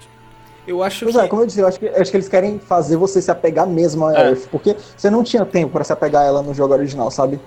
Uhum. Agora uma coisa que é verdade, tipo, eu acho que eles realmente esticaram, talvez foi até proposital em relação de fazer com que o jogo valesse, sabe, o preço que ele tá se pagando. Porque a- as partes que eu mais senti realmente assim, não, isso aqui tá se arrastando durante muito tempo, foi essa parte e foi a parte do laboratório do Rojo, cara. Eles esticaram muito ali, velho. Cara, eu não senti, pra ser bem sincero. Não, a do, a do- Na parte do Rojo, um tiquinho, É. um tiquinho. Mas a Dual Market eu não senti, não, cara. Foi a parte que eu gostei muito. Fiz tudo que tinha direito de fazer e não me cansei de fazer, tá, tá E ligado? pra mim é a melhor coisa do remake aquilo ali. Cara, velho, Não, a dança é a, sensacional. dan- a dança do Cloud, velho, aquilo ali, eu também. velho, mano, Como? ó, se o remake fosse só aquilo ali, eu já estaria batendo palma, velho. Porra, velho, aquilo ali é muito bom, cara. Minha nossa. Eu, eu via, falando em fotos e memes, né? Tem, tem um que é perfeito pra isso, né? Que é o, o Zack entregando a espada pro Cloud e fala, ó, você é meu legado vivo, aí corta pro Cloud dançando lá no, no Honeybee. tá ligado? Poxa, tá aí o meu legado. É, e, e nessa parte, né, a gente vai tendo essa condução, o Caio falou, eu acho que eles trouxeram, Caio, a arena pra dar meio que o fanservice do Golden Sauce, né? Ó, vocês não vão ficar sem arena. Tem aqui pra vocês ficarem batalhando e fazer, né? Tu acha que foi essa mesma pegada também? É, eu acho que, tipo assim, no, no Mura, né, cara? é, a gente vê Kingdom Hearts, todo Kingdom Hearts, com exceção do 3, e ainda fico meio chateado por causa disso, tem um torneiozinho. É tipo coisa de Shonen. Shonen sempre tem um torneio uma hora ou É. outra. É, saga do torneio. Então eu fico assim, cara, é- e é legal, cara. Fazer o quê? É maneiro você botar, é desafiador às vezes, né? E você vê que ali, ali que eu falei, beleza, esse jogo tomou um outro patamar de dar importância a coisas que não tinham importância. Que é quando botaram aquela maldita casa, a casa infernal, e criaram uma história pra ela. Eu falei, tá de sacanagem. Cara, é tipo, é a hora que você vê assim, não, eles se importaram, cara, eles se importaram. Eu falei assim, meu Deus, esse jogo tá perfeito. Foi ali que eu falei assim, é, já era. Não, eu não sei vocês, mas eu fiquei rodando aquela parte da mão, que é uma parte que eu achei meio assim arrastada, né? do- de ficar mexendo na mão, a, a progressão até o Wall Market. ah, tá. Mas assim, eu fiquei toda hora ali. Eu, cara, cadê a casa? Nossa, e, e pra, e pra voltar pra platinar os negócios que você tem que passar por ali pra fazer o, o, o vestido. Aí você tem que passar por Uhum. essa parte toda vez. Cara, e essa casa no hard, velho, é um inferno. Literalmente, né? É o nome dela. Literalmente. Literalmente. Mano, aquilo é muito chato, velho. Porque boss dos infernos é aquela porra ali. Pois é, e eu vi assim, cara, eles deram importância a, tipo assim, inimigos simples, né? Que era um medo que a gente tinha. Cara, como é que eles vão fazer esse inimigo, né? Porque o Final Fantasy VII, ele sofreu muito disso. Ele ficou meio que, entre aspas, o original datado, porque o, quando o 8 saiu e até o 9, graficamente foi um salto. Porque o jogo, como o Rodrigo tinha falado, ele era originalmente pra sair pro, pros, o Nintendo PlayStation, né? Antes de ter a briga. Tanto que, se você for reparar na tech demo do Final Fantasy VI, que saiu, Vou até deixar um link aí pra vocês verem. É, você vê que não muda tanto o gráfico, né? Mas e você fica, eu ficava sempre imaginando, cara, como é que eles vão fazer esse personagem que é meio quadradão e alguns espelhos, como é que eles vão melhorar isso, né? E cada vez que aparecia um inimigo, eu ficava, caramba, os caras tiveram um trabalho aqui meio que absurdo pra fazer o design desse personagem.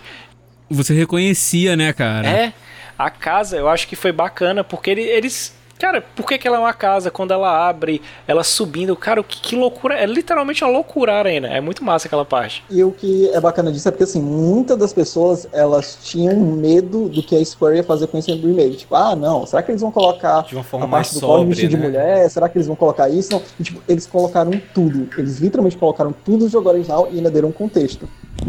Isso. E aí a gente vai avançando, né? Aí a gente tem um pequeno problema, né, Roma? Como é que a gente volta se a nossa wife, a Tifa, ela foi presa, né, cara? E Exatamente, não tem como. a Aerith, como sempre, né, como o Caio falou, ela, ela quebra sempre o giro do Cloud e ela tem a- aquela ótima ideia, né, cara? Cara, a ideia de. Ó, uma das coisas que eu acho mais interessantes é, do, do, do remake é que eles não tiveram medo de arriscar, cara. Porque muita gente, eu me lembro que na época que tinham anunciado, pessoal, vai ter a parte do crossdressing, vai ter a parte do crossdressing, porque tava toda aquela questão de, ah, vai ser politicamente correto, como é que vai ser essa questão. E eles, mano, eu não tô nem aí, velho, eu vou fazer, mano, entendeu? Eu acho que a única parte que eles ficaram atrás, e aí também tô me adiantando um pouquinho, é na questão da violência. Ah, Que é, É, o, o- pô, nossa, aquela parte que morre gente, ah, sim. trespassada e sai fumacinha. Ah. Eu, eu, eu fiquei meio assim, hum. Não, nem essa, até antes, né? A ambientação do cenário, em vez de estar tudo ensanguentado, tá tudo roxo, né? Do... É, eles criaram aquele, aquele líquido esquisito, É. né? Eu falei assim, tá, ok, em vez de sangue tem esse líquido. Pode. Tá, beleza, eu aceito isso. Uhum. Mas a partir do momento que. A, a partir do momento que eu vi o, o trailer, os trailers, que você batia no, no, no inimigo e ficava igual Power Ranger, saía um monte de faísca, eu fiquei meio assim, hum. Eu falei, tá, não precisa sair sangue igual Type Zero, mas vamos ver. Até então a gente não tinha visto nada de sangue no jogo, né? Uhum. E Isso. realmente não teve muitas partes violentas assim. É uma uma coisa eu achei interessante. Eles seguraram na parte da violência, mas também eles deixaram questão de palavrão, né, cara? Os caras podem É. falar, falar merda. Pois é, É tipo, palavrão e putaria. Porra, é. por, que- Pois por é. que sangue não pode ter? Pois é. É tipo, porque. ah, Talvez, não sei, talvez por conta do, da questão de, de, de rating, né? De, de, de idade do jogo, não sei, mas tipo, eu acho que violência vem. Eu acho que é mais leve do que até insinuações sexuais. Cara, eu né, não sei qual vestido vocês pegaram, mas o primeiro vestido que eu peguei da ativa, eu falei, meu Deus, o que é isso? O roxo? O A roxo? Chun-Li. Eu peguei a Chun, mano, o que é Acho- isso? No. Pra que isso? Aquele é fanservice total, velho. Cara, eu acho que eu vi sangue primeiro do que palavrão na minha vida, então, né? Pois é. Pois é. Mas, O negócio é foda, né, mano? Porque é uma empresa japonesa. E japonês.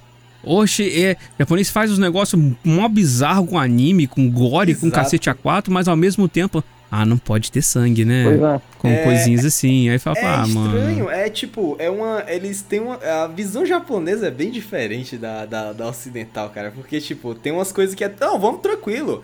Vamos falar sobre o cara meio que sexualizando uma criança. Não, tranquilo. Ah, não, mas sangue não pode, não. O Japão é 6 ou é 8 ou 80, irmão. Não tem meio tempo.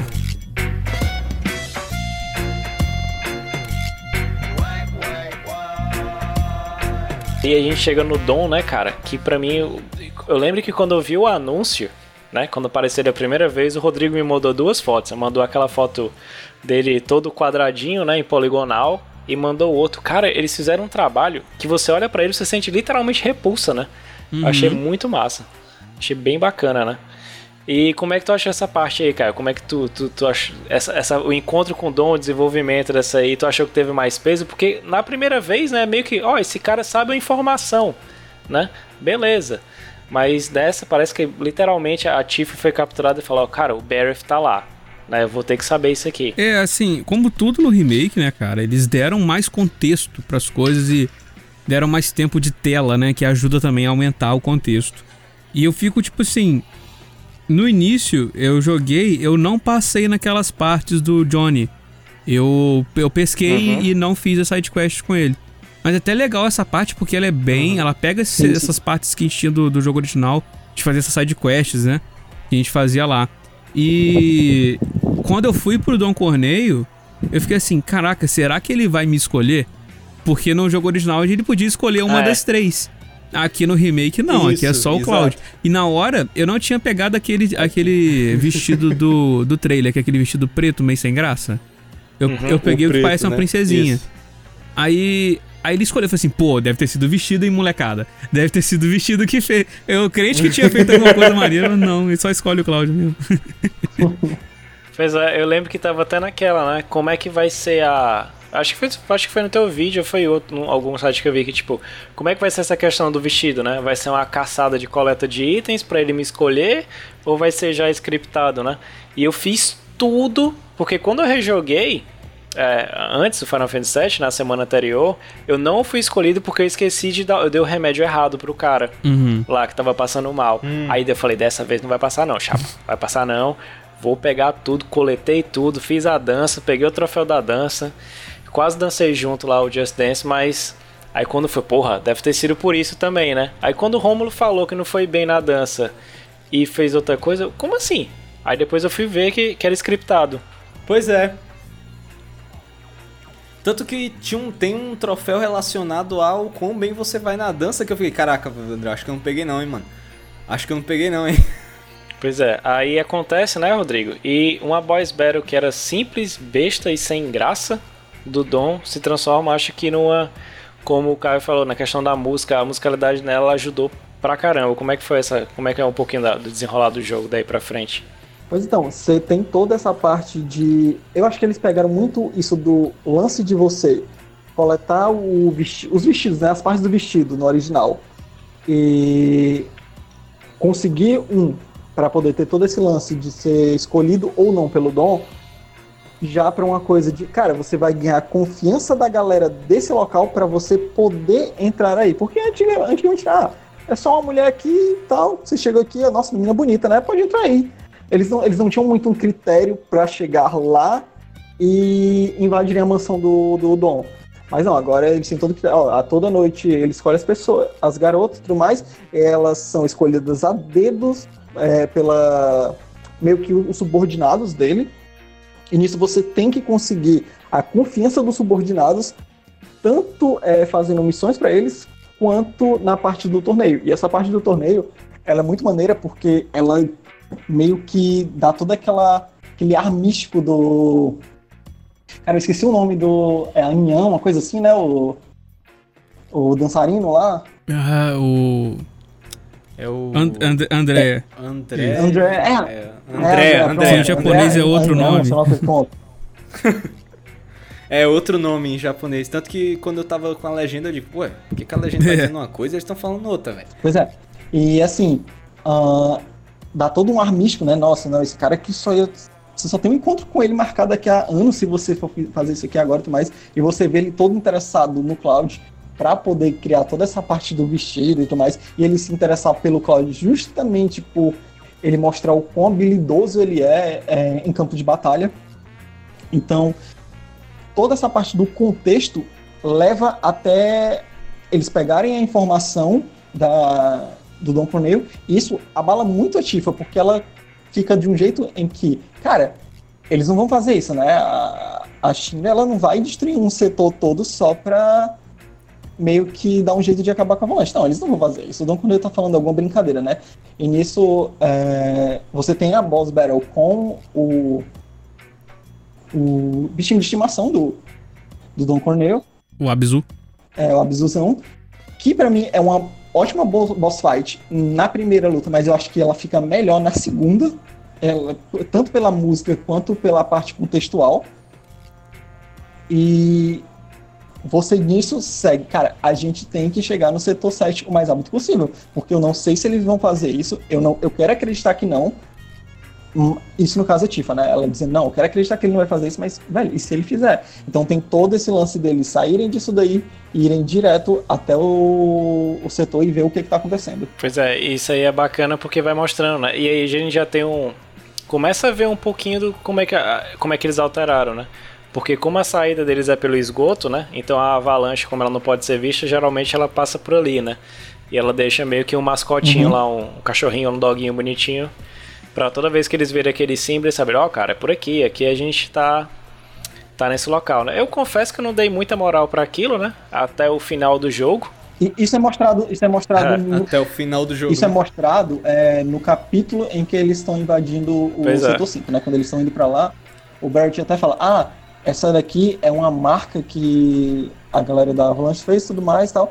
E significa que toda vez que isso aqui aparecer, as coisas é, estão indo para caminhos diferentes. Pelo menos em japonês ele fala assim: Ó, essa marca indica caminho diferente. Então, quando ela aparece na parte do final do jogo, né? Dá a entender que é um caminho diferente, porque ele menciona isso em japonês. Não, isso aqui é um caminho diferente. Pois é, maneiro. E eles conseguem retornar, né? E tem essa questão que o Rodrigo falou, né? Que, que lidera pra mim um dos. Que se eu já achei pesado lá no início, né? E ele, ele, esse, esses atos vão acontecendo, eles culminam até a volta lá pro, pra questão lá que eles têm. Porque eu, como é que a gente tinha falado, né? Como é uma cidade mais alta, então tem pilares que sustentam essa base, né? Onde tem as estradas, onde tem as outras cidades e tudo e tal. E fica naquela relutância da Tifa, né, cara? Que fica, não, cara, ela não vai fazer isso. Xia não vai, né? Porque fica naquele pensamento, ah, a gente fez uma coisa errada. E no momento que aquilo ali tá acontecendo, né? Cara, aquele pra mim, foi- acho que foi o capítulo mais pesado de, de todo o jogo. Ele falou, poxa, cara, eles conseguiram dar um peso a Final Fantasy assim que eu não via, acho que desde do 6, eu acho, assim, com, com algumas com alguns personagens. Como é que tu foi jogando aquela parte, cara? Como é que tu se sentiu ali? Eu confesso que eu não vi teu gameplay porque eu tava jogando na época, né? Ah, mas Pra também não não te culpo não, é muito grande, né, cara? É. Gameplay eu acho que é mais pra quem, para quem não tem o jogo e quer acompanhar com alguém. Cara, essa parte é a parte que eu tava mais esperando pra ver do jogo. Porque, querendo ou não, ela é passada muito batida no jogo original. Total. E- até porque a gente não liga muito pra galera da Avalanche, né? Inicialmente a gente não ligava muito. Sim. E, e aí, como, porra, a Jessie, puta que pariu. Que personagem bem criada que foi do Mas remake, o entendeu? contexto que dão pra ela entrar na Avalanche é muito bom, muito bom. Exatamente, mano. Ah, Eu não senti que os outros dois, o Biggs e o Ed, foram tão bem desenvolvidos quanto ela.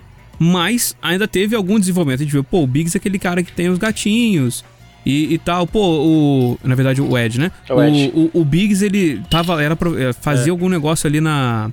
No orfanato ali do setor 5.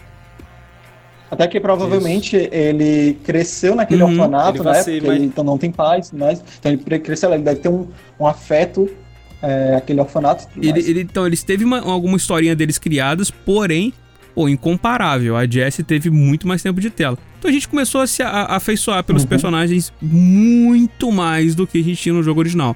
E aí a gente vai jogando, vai jogando, vai chegando mais perto da parte que eles morrem. Vai chegando e vai, ai, o que, que vai acontecer? Que, como, é que vai, como é que vai ser?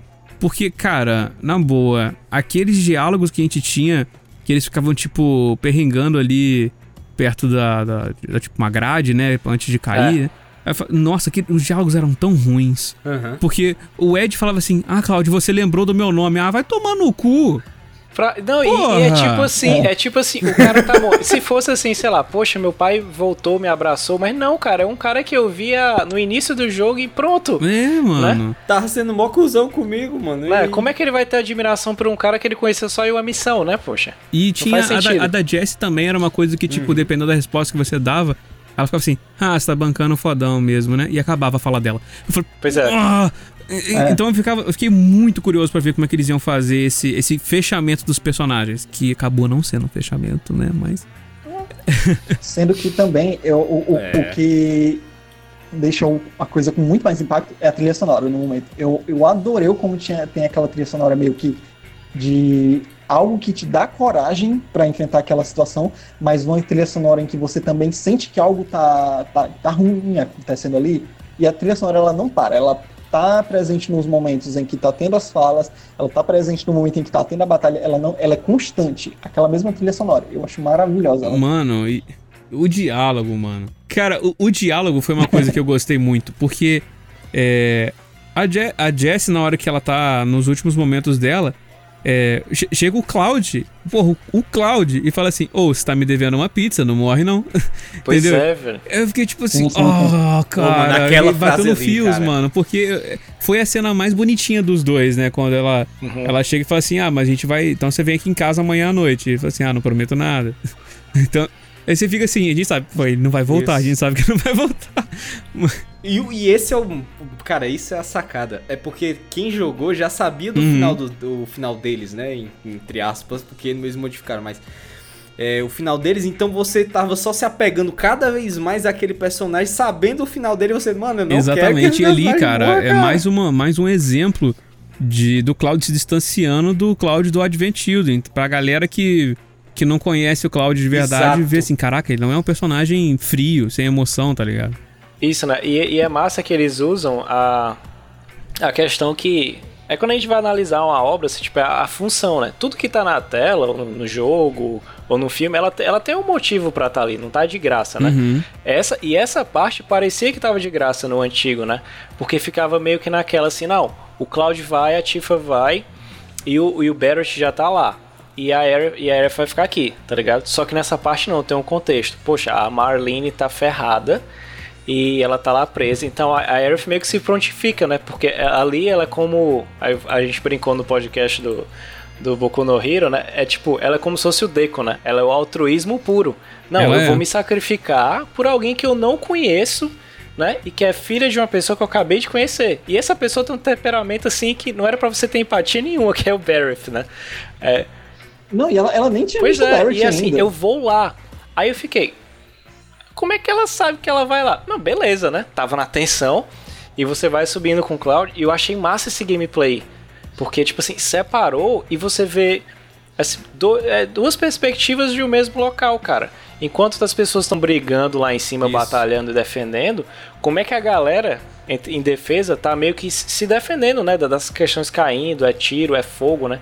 E é massa essa parte, cara. E você pra viu mim, também o, o- o- alguns civis tomando atitude, né, cara? É, Igual aquela cara. hora que os caras não estavam querendo deixar eles Isso. passarem é, pelo, Uhum. pela área lá e digo assim, não, abre essa porra, não sei o que lá. Tava muito. Sim. Porra. E o mais interessante, cara, foi o desenvolvimento dos Uhum. próprios dois soldados, cara. Entendeu? Que a gente vê. Pois é, eu achei E- eu- o, soldado fala assim, não, irmão, vou, abrir- vou abrir isso aqui, parceiro. Vou abrir. É. isso- Aí eu falo, caralho. É tipo, desde o começo ele É. tentando, levando o esporro do outro, porque não, você tem que ser assim, você tem que ser assim. E no momento que eles, mano, ou eu vou ser assim e várias pessoas vão morrer, eu vou me tornar um ser humano, sei lá, sem sentimento algum. Eu posso ajudar ou essas eu vou fazer o pessoas. certo. E, ele E, e- mano, uma coisa que a Exato. gente também deixava passar batido era que no original a Aerith tinha a mesma função que ela pega aqui agora, mais ou menos. Que é tipo, o Cloud fala, cuida do, cuida do Ed aí, a gente vai subir. E depois, acabou. O que, que, que, que ela fez com o Ed? Que é pra ele não ter sobrevivido, entendeu? Porque ele também Isso. não tinha morrido na queda. Aham. Aí a gente fica assim, hum, beleza, né? E aqui, aqui o, o Ed falou assim, não, pode deixar, eu sei onde que é. E, tipo, o Ed que meio que guiou a ela até chegar lá no... no, no pra, pra ir salvar a Marlene, né? Isso, e o, Caio, e o Caio puxou um ponto que é bacana, E é- porque assim, né? A gente vai chegar nesse acontecimento. Do nada ela some, aparece lá e fala: Não, eu troquei o. o acho que foi uma recompensa, eu fui no lugar da Marlene. Eu assim, oi? Como assim? Como é que você foi no lugar dela? Como é que você foi bater lá, né? Uhum. E nesse não, vo- você caminha e vai até lá, né, cara? É tanto que o gameplay é massa, porque ele te deixa meio que na área. Ela não tá batendo ninguém, tá brigando ninguém. Tu tá vendo realmente como ela é frágil no meio daquilo ali passando. E, e tem um peso, eu acho massa. Você. E você vai sentir o caos também, né, cara? Que você não tinha esse sentimento no anterior. E o que eu acho maneiro também nessa parte com o Ed é porque ela tem uma conversa com ele em que ele diz, cara, eu não tô conseguindo. Ele, ele, no caso dizendo, né, poxa, não sei se a gente vai conseguir, eu acho que eu não vou conseguir mudar nada. Sei lá, eu tenho a sensação de que a gente, sabe, é, nosso tempo aqui já tá acabando. Eu tenho esse pressentimento. Aí a Iris só, hum, é, eu sei, eu sei mesmo como é que é esse sentimento. Como se ela sentisse que o tempo dela também tava acabando de alguma forma. Exato. Quando eu falei naquela hora que talvez ela tivesse sendo a melhor pessoa possível pra todos, pra por causa dela, sabe do tempo dela, é, é- é- é esses, esses pontinhos, essas pausas que eu olhar que ela dá pros personagens, tipo, cara, eu sei o que, que você tá falando, eu sei. Mais do que todo mundo, eu sei. Pois é, até o abraço na Marlene. Eu senti o abraço que ela deu na Marlene, cara. Até eu fiquei confortado no momento. Nossa. Não, naquela hora lá eu já tava chorando copiosamente, cara. Eu era a Marlene. Ainda bem que tu não fez o stream essa parte aí, mas ok, vamos lá. Ainda Nossa. bem que a gente jogou sem streamar. É, mas assim, acontece esse, esse peso, né? E, cara, se o Caio teve vontade de bater no, no Reno naquela hora da igreja, eu não sei vocês, mas eu, eu quase entro pra tirar soco com ele mesmo naquela parte lá em cima. Ele e o Rude. Nossa, ele, na, ele atirando ali no helicóptero, nossa, cuzão demais, velho do céu, mano. O que é que tu. Como é que tu achou? Porque aquela batalha era bem simples, né, Romulo? Isso, era só você- E assim, Hum. ela foi alterada pra cara. Tu, tu sentia, tu via tudo ali, a, a- o cenário, como ela convergiu, tu fala, era dois caras bem simples no jogo original, parecia os três patetas, né? Era um Aquele- alívio- eles aqueles- eram meio que um personagem alívio cômico, né? Isso. Tu acha que os Turks, pra ser mais sincero, eles eram meio que um personagens alívios cômicos pro Final Fantasy original. Tanto a Helena depois, quando ela aparece, mas é, no, no futuro também tinha esse sentido de alívio cômico. Mas eu achei interessante porque a forma que eles desenvolveram essa luta, é, você percebe o- como você sente o senso de urgência, né? É, tipo, o Cláudio, eu tenho que subir lá e esse cara não tá me deixando, entendeu? E o Reno tá aquela coisa, ah, eu vou fazer esse teatrinho, não sei o que, debochando, e você, mano, tu tá literalmente ferrando com milhares de pessoas e tu tá falando desse jeito, cara, entendeu? Mas e- e- eles têm noção de que eles estão fazendo uma merda Isso. muito grande, mas também eles estão naquela. Então, né, Jim? Nós somos contratados, a gente trabalha, é o nosso dever fazer isso aqui. Eu não tô muito afim de fazer, mas a gente tem que fazer, né? É aquela, isso. aquela, Você sente que o aquela tá... frase do Reno de assim, Ele tá ah, já nem- tá tarde demais pra eu criar um senso de consciência, né? Cara, aquela É, frase eu tipo, digo, ele- ele, ele sabe, que sabe ele, ele tá que- sa- fazendo merda. É tanto que só tem um momento que ele se redime, né, cara? O Roger aqui naquele momento. É quando ele vai ver o crush dele Isso. ali. Porque tinha, tinha essa brincadeira, né?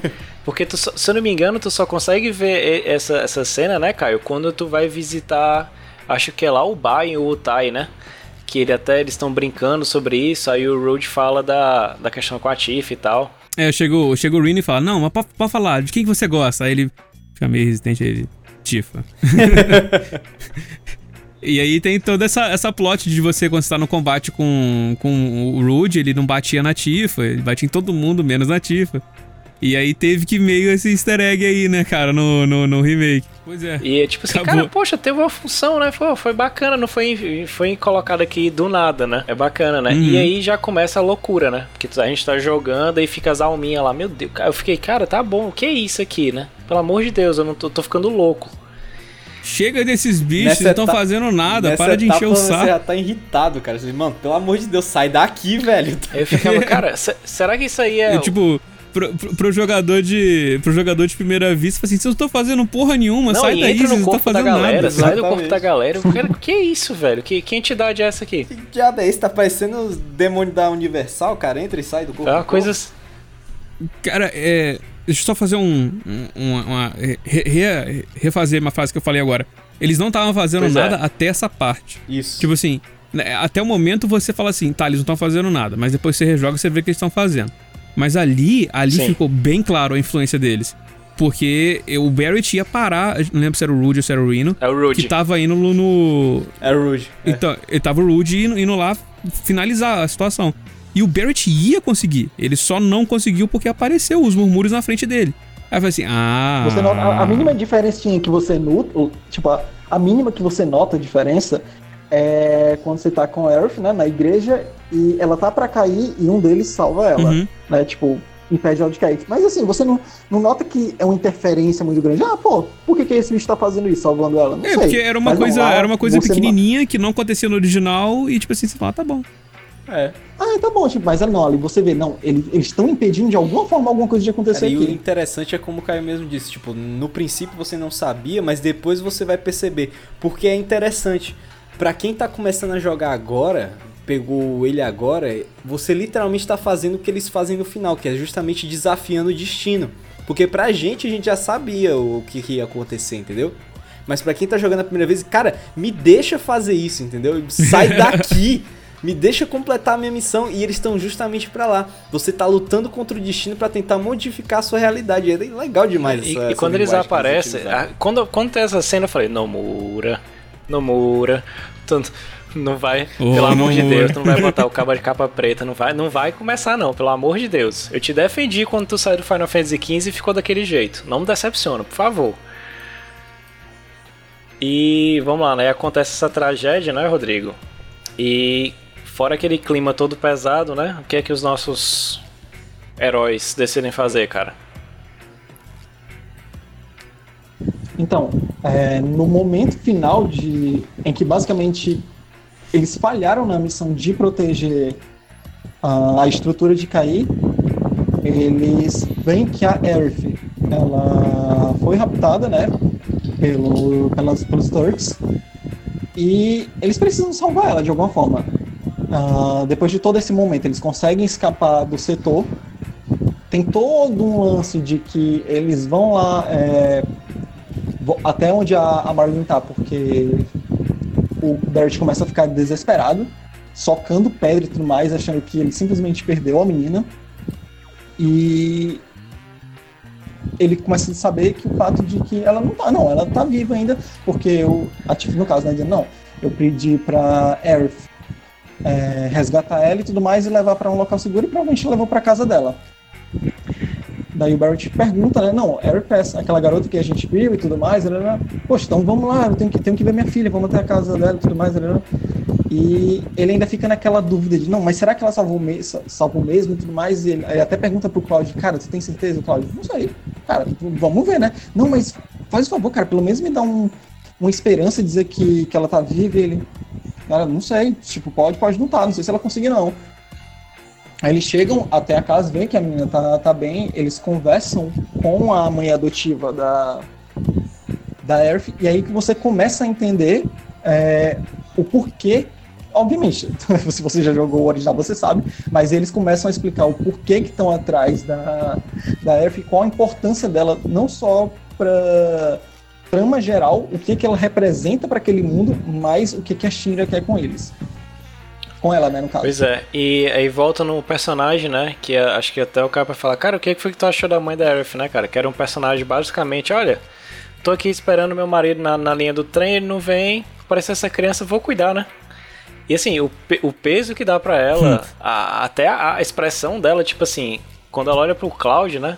Não, você é o que? Não, eu sou um ex-soldier. E ela já ora, fecha a cara e fala, não, eu sei o que, que você quer aqui, né? E, e ele fica igual a gente. É o quê? Como assim? Eu, tô só, eu vim só deixar sua filha.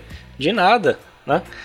É, esse peso foi, foi bem bacana. O que, que tu achou dessa parte? Fora que a, a Square meio que spoilou, né? Botou essa parte no trailer, não sei pra quê. Mas. a Square tem mania de é igual fazer Let isso, It né? Go lá do Kingdom Hearts 3, mas ok, né? Grande Dona Elmira, cara. Gosto muito da Dona Elmira. Eu, eu, eu acho que ela foi um personagem que menos teve alterações, por assim dizer. Não, não coisa de tipo mudar, mas realmente ela não, não acrescentou tanta parte dela. Se a gente for parar pra ver, eu não consigo parar pra pensar em muita coisa que teve diferente do jogo original. Mas foi. Eu acho que ela ajudou a dar contexto pro que a Aerith é, sabe? Pra Essa coisa de que ela consegue conversar com o planeta, de que ela consegue sentir que as pessoas estão pra morrer ou que alguém morreu e tudo mais. Mas então, ela já fazia isso um pouco jo no jogo original. Não, mas assim, eu acho que é mais pra dar contexto pra ela sentir de, ela, pronto, é basicamente pra dizer, cara, a Aerith ela consegue sentir a morte de alguma forma, entendeu? Tanto que faz com que ela meio que que dê a entender de que ela tá sentindo a morte dela também e não que ela foi com um monte de teoria, né, que a galera tá falando de que ela viajou no tempo e tudo mais, essas teorias que estão criando, mas que ela é uma pessoa que por ser do, do Cetrus, ela consegue entender é, o ciclo da vida. Ela consegue saber se uma pessoa tá morta, se ela tá para morrer, se algo de ruim aconteceu. Ela consegue ter essa premonição de um, de um futuro incerto, pronto. E ela consegue ter essa premonição do futuro incerto dela. Eu acho também Uhum. que no caso da mãe da Aerith, ela também serviu muito não pra expandir a Aerith no sentido, mas expandir o universo de Final Fantasy em, em relação a tipo Soldier, sabe? Aquele capítulo onde você tá fazendo as missões no, no setor dela, é onde eles começam a falar um pouco de ah, aquele cara ali, ele era um soldier que acabou que tá se enlouqueceu, tá andando. Aí ela também cita a parte que não, vocês são todos malucos, vocês são loucos pro poder, por isso que vocês percorreram essa vida. Então acho que esses elementos e ela principalmente ela tá lá pra mais dar peso ao conceitos, conceitos do mundo que a gente ainda vai ver mais pra frente, entendeu? Fora o Zack, né, também, né, cara? Exatamente. E te ver que, tipo assim, porra, a filha ele, dela. Ele tem muito mais contexto, né? Hã? Ele tem muito mais contexto agora, né? Você vê que a, a própria Aerith fala do Zack na hora do encontro do, com o Cloud no parque. Aí bu ele Você buga nota pela foda. leitura labial, Nossa, né? velho, aquela cena ali, eu- na hora que ela, com ela que ela falou de não, eles não vão falar não, ela falou aí bugou de caralho. Eu, eu achei que ele ia começar a babar ali, velho. Que ali, ali o, o negócio bateu forte, Foi velho. forte Eu e ele falou o nome, cara, tipo, e, e isso é o legal, eles estão falando de conceitos que foram falados no Crisis Core, no, no Advent Children, que é tipo a degradação dos soldiers, né, cara, que antiga, no, no início, no original não tinha, não se falava muito disso, sabe? Aliás, eu tenho uma dúvida, você que jogou em japonês. E entende japonês. Porra, Que Josh. no, no, no- no jogo original, é, tinha essa parada de, de tradução, né? Que falava boyfriend no, na traduzido, mas no japonês não era bem assim. Como é que eles fizeram no remake? Deixou a- o homem que ela amava mesmo, igual tá no inglês? Sim, sim, sim. É porque, tipo assim, a... no japonês você tem um milhão de formas de dizer eu te amo. Mas, é, se eu não me engano, ela fala suki. E suki é tipo. é. Gostar ou namorar. Até mesmo se você for falar namorada, em japonês, você fala kanojo. Kanojo pode ser namorada ou pode ser ela, entendeu? Se eu chegar e dizer. "Ah, aquela garota é legal. Kanojo Pronto, usei Kanojo, eu não tô me referindo a ela como namorada, mas eu tô me referindo a ela como pessoa, garota, entendeu? Fora, dependendo do contexto, ela pode ser namorada ou não. Então, tipo assim, o problema do japonês é que é isso. Ele é muito contextual Uhum. e ele deixa é, implícito se algo é ou não. Mas ela diz que ele gosta, que é, que é namorado, né? Mas não dá pra saber se é ou não. Entendi. Porque tinha uma parada de tipo assim, ah, ela já. e- Tinha essa parada, a galera que chipa a Aerith com, com Cloud, né? Aham. Sempre usa essa tradução e- errada pra, pra justificar um pouco o chip, Cara, né? E outra, é uma, a cena, tipo, tem aquela cena onde você, já nesse capítulo, onde a gente vai lá e visita a mãe da Earth, que é aquelas três, aqueles três resultados que é simulando aquele date lá no Gold Sauce, né? Você pode Uhum. encontrar a Earth, a Tifa ou o Berth.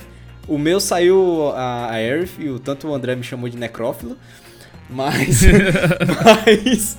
Mas, Vacilo. tipo, o que ela fala naquela hora é assim: o amor que você sente por mim não existe, é uma ilusão. Cara, naquele momento, putz, grila, meu amigo. Eu, eu, foi na minha, na minha cabeça, foi na hora. Zack. Exatamente, eu digo, cara, você tá vivendo uma vida que não, Não, é e sua. essa cena, eu, Eu digo- eu, assim, eu peguei a Tifa, né? E eu, aí eu vi assim, a, Pô, moleque bom, pegou Ah. a ti. Tá claro, sempre.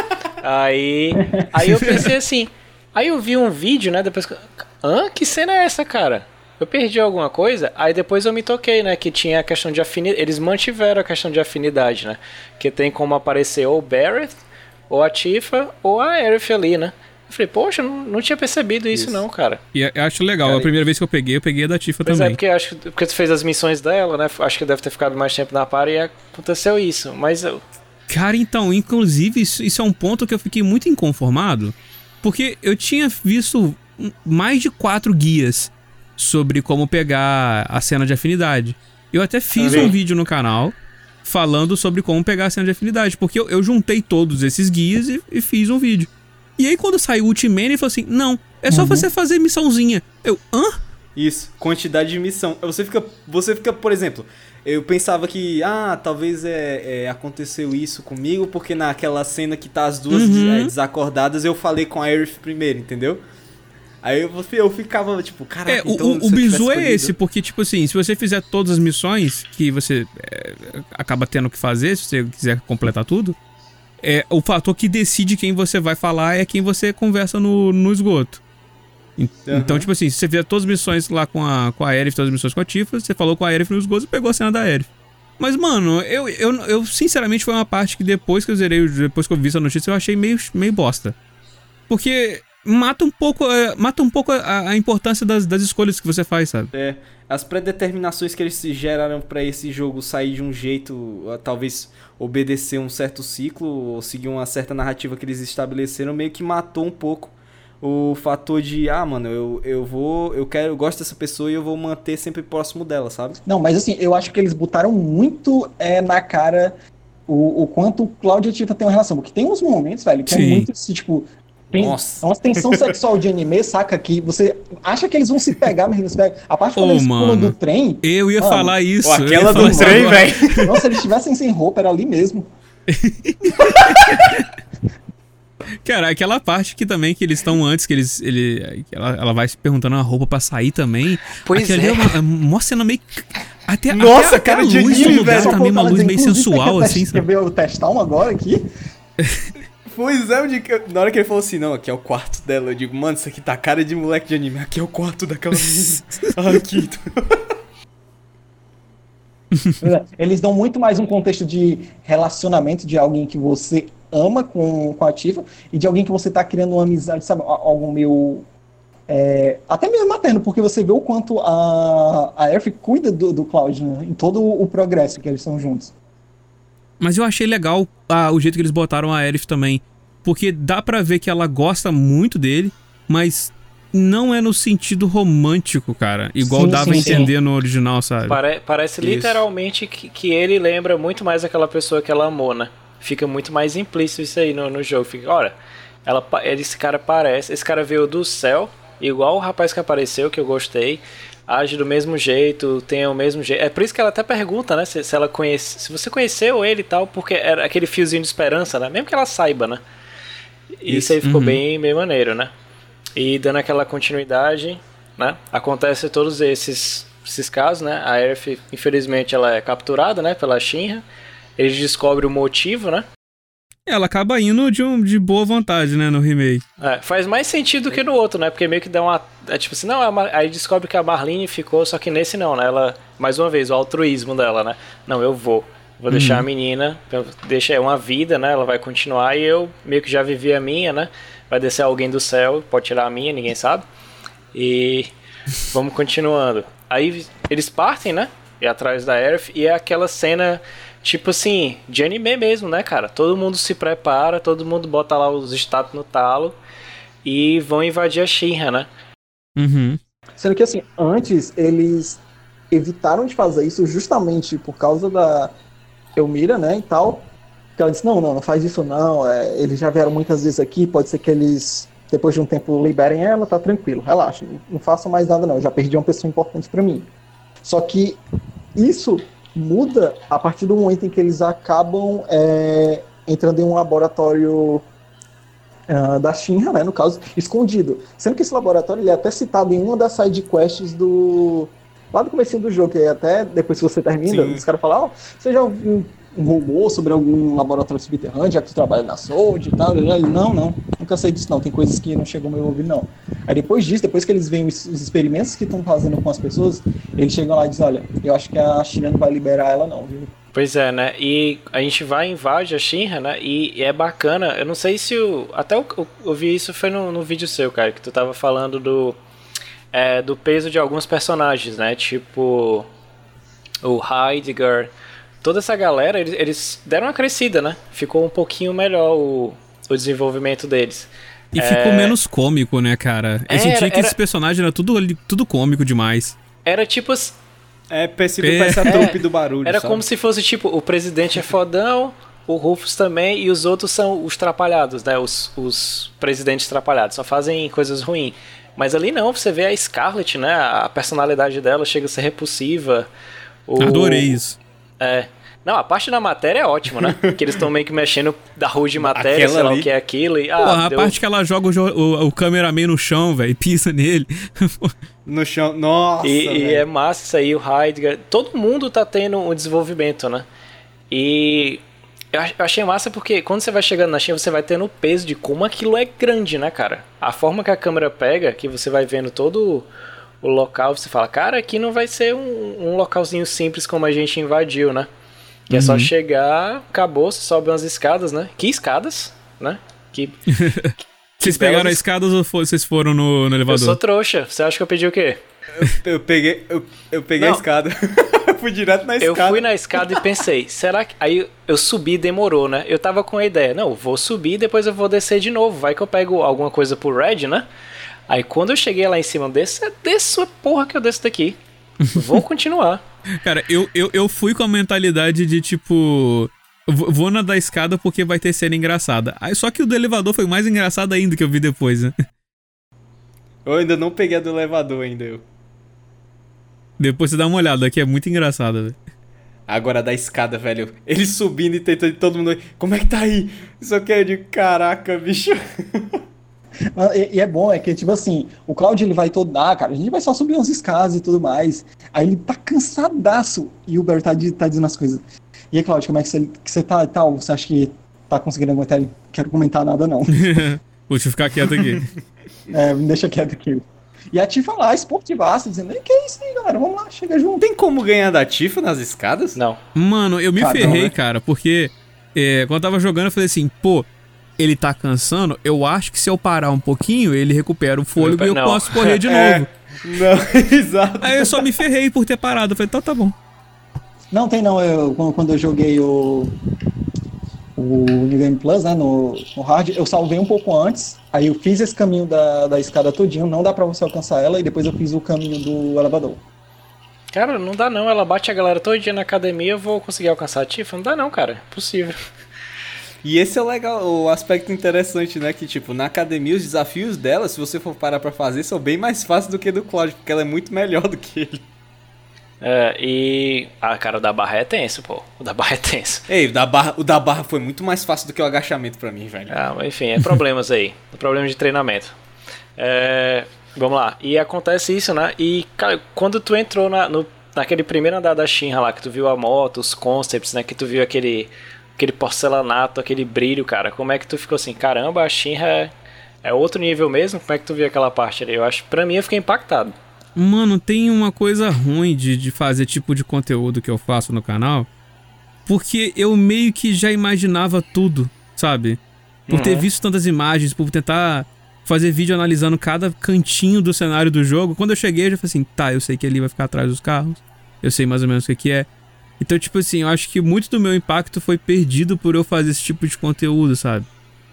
Eu acho que tu tem, tu tem um impacto na hora que tu tá vendo a notícia e tentando transmitir pra galera do que na hora que tu tá jogando. É, mano, é, é- é- é assim. Porra, gosto de fazer essas. É, é tipo assim, se eu, se eu não fosse fazer conteúdo pro canal, eu ia olhar as imagens, lógico. Mas eu não ia olhar do jeito que eu olhei pra fazer as- a- o conteúdo, Tem- né? O, o olhar minucioso, É, né? porque a gente fica assim, quando, quando eu faço análise, é, beleza, tá esse lugar, pô, ali pode dar pra cá, ali pode dar pra lá. E você começa a- a fazer um mapa de uma imagem. e e, e Aham. acaba que muitas vezes, se eu tirar um contexto ainda mais de um remake que você já sabe como é que é as coisas, você meio que acerta. Então, eu, eu meio que quando eu vi aquilo lá, eu achei maneiro tal. Achei inclusive legal a parte que a Tifa vai sozinha e você faz uma plataforminha. Mas eu meio que já sabia tudo, sabe? Falei assim, ah tá, beleza, já, já eu sei acho que tu sentiu muito isso com, com Kingdom Hearts 3, porque tu fez análise de um monte de imagem, de trailer e tudo, que quando tu chega lá, parece que tu já jogou aquilo ali, mesmo não tendo jogado. Aham. é foda É fazer esse tipo de conteúdo, É foda. cara. Tem esses problemas de, de, de, de É, o- expectativa na hora que joga. Ainda bem que a gente começou no dia 10, né, Romo? Porque se não fosse, a gente tava ferrado. Porque a, quinta-feira ia ser o do PS5, então a gente ia ter que fazer a live do PS5 e ainda ter que fazer a análise. Mas. Pois é. Mas essa questão, né? Então, o cara falou, né? Tem, tem partes que começam a mudar, né? Tipo, você vê a Tifa andando sozinha, né? Porque você já controlou o Cloud, você já controlou o Bareth, você já controlou a Aerith, né? E agora você controla a Tifa, né? Você vê o gameplay dela. Tanto que você tem uma recompensa se você fizer direitinho, né? Que pega uma arma roupada. Deixei Dela? passar foda na primeira vez que eu joguei. Não. Também, também. Nossa, mano. Eu fiquei, eu, eu chego assim, André, tu viu aquele baú ali? Eu digo, é, era uma arma, perdi também. Porra, bicho. Arma roupada. Né? É, é, é, usa ela até hoje, cara. Não, ela só você, você é obrigado a usar ela, cara. Você já começa a Tifa no modo full pistola, então não tem nem como não usar. E, e você vai começando e tu começa a ver detalhes que você não via, né? Você começa a aprender mais sobre a Shinra, você vê como é que é a formação do logo, né? Porque a, a logo da Shinra é meio que um- a fusão de cada elemento que ela tem, né? Arsenal, tecnologia. Isso. Isso eu achei bacana, né? A parte, a parte da Shinra, no quesito de você conhecer mais da empresa, deles aprofundarem mais na imagem da empresa, eu achei muito legal, cara. Aquela- Uhum. Esquema do museu, né? Ficou É, muito maneiro. Quando você e outra, ali você começa a perceber as personalidades de cada um dos presidentes, cara, é muito massa. E é massa porque é como ela, ela faz a propaganda pra sociedade, né? A galera tá ali e vai ver como é que é a empresa em si, como é que ela trabalha, por que que a galera ainda defende, né? Ela faz tudo aquilo ali, o avanço, né? E Um o cara leigo tinha- realmente vê só aquilo ali que foi apresentado mesmo. Pois é. E o Caio falou que lá atrás, no inicinho, né? E volta aqui, né? Tipo assim. E depois os caras se tocam que tem câmera, né? Os caras conseguem extrair a energia vital do planeta, mas não vão ter a câmera, né? Poxa. E você encontra o prefeito, né? Que era meio, meio que um fantoche, né? Ele é prefeito entre aspas. Né? que no tá ali- original não tinha, não fazia bosta nenhuma, não tinha Nada. nenhuma importância na história. Exato. Não, é, é só basicamente pra, pra você. É ele que você fala, né? Pra pegar. Quando você faz aquele bomb lá na, na biblioteca, aquele puzzlezinho, é com ele, né? No original. Sim, você faz um puzzlezinho ali com ele. É, você escreve a palavra bomb e ganha o itemzinho e tal. É, mas até ele tá dando uma melhorada, né? Só explica algumas coisas simples, né? Ó, desativei a câmera, né? Por que vocês acham que um prédio de quase 70 andares ninguém vai chegar aqui no, nesse vocês, né? Aí ele desce aí e vocês começam, a gente começa a subir e começa a entrar em outros outros locais da Shinra, né? E ele fala que tem a questão do informante, tudo e tal. E a gente separa com o que a gente só tinha até visto até agora, que era a realidade virtual na para treinar, né? Que a gente tem o, o molequinho para treinar. E quando você entrou lá e viu aquele CG maravilhoso lá, tipo contando o passado, passando barra noite, como é que foi tua reação, cara? Eu fiquei assim, meu Deus. Cara, aquele, aquele trailer CG, eu, eu, tenho, eu tenho mixed feelings sobre CG.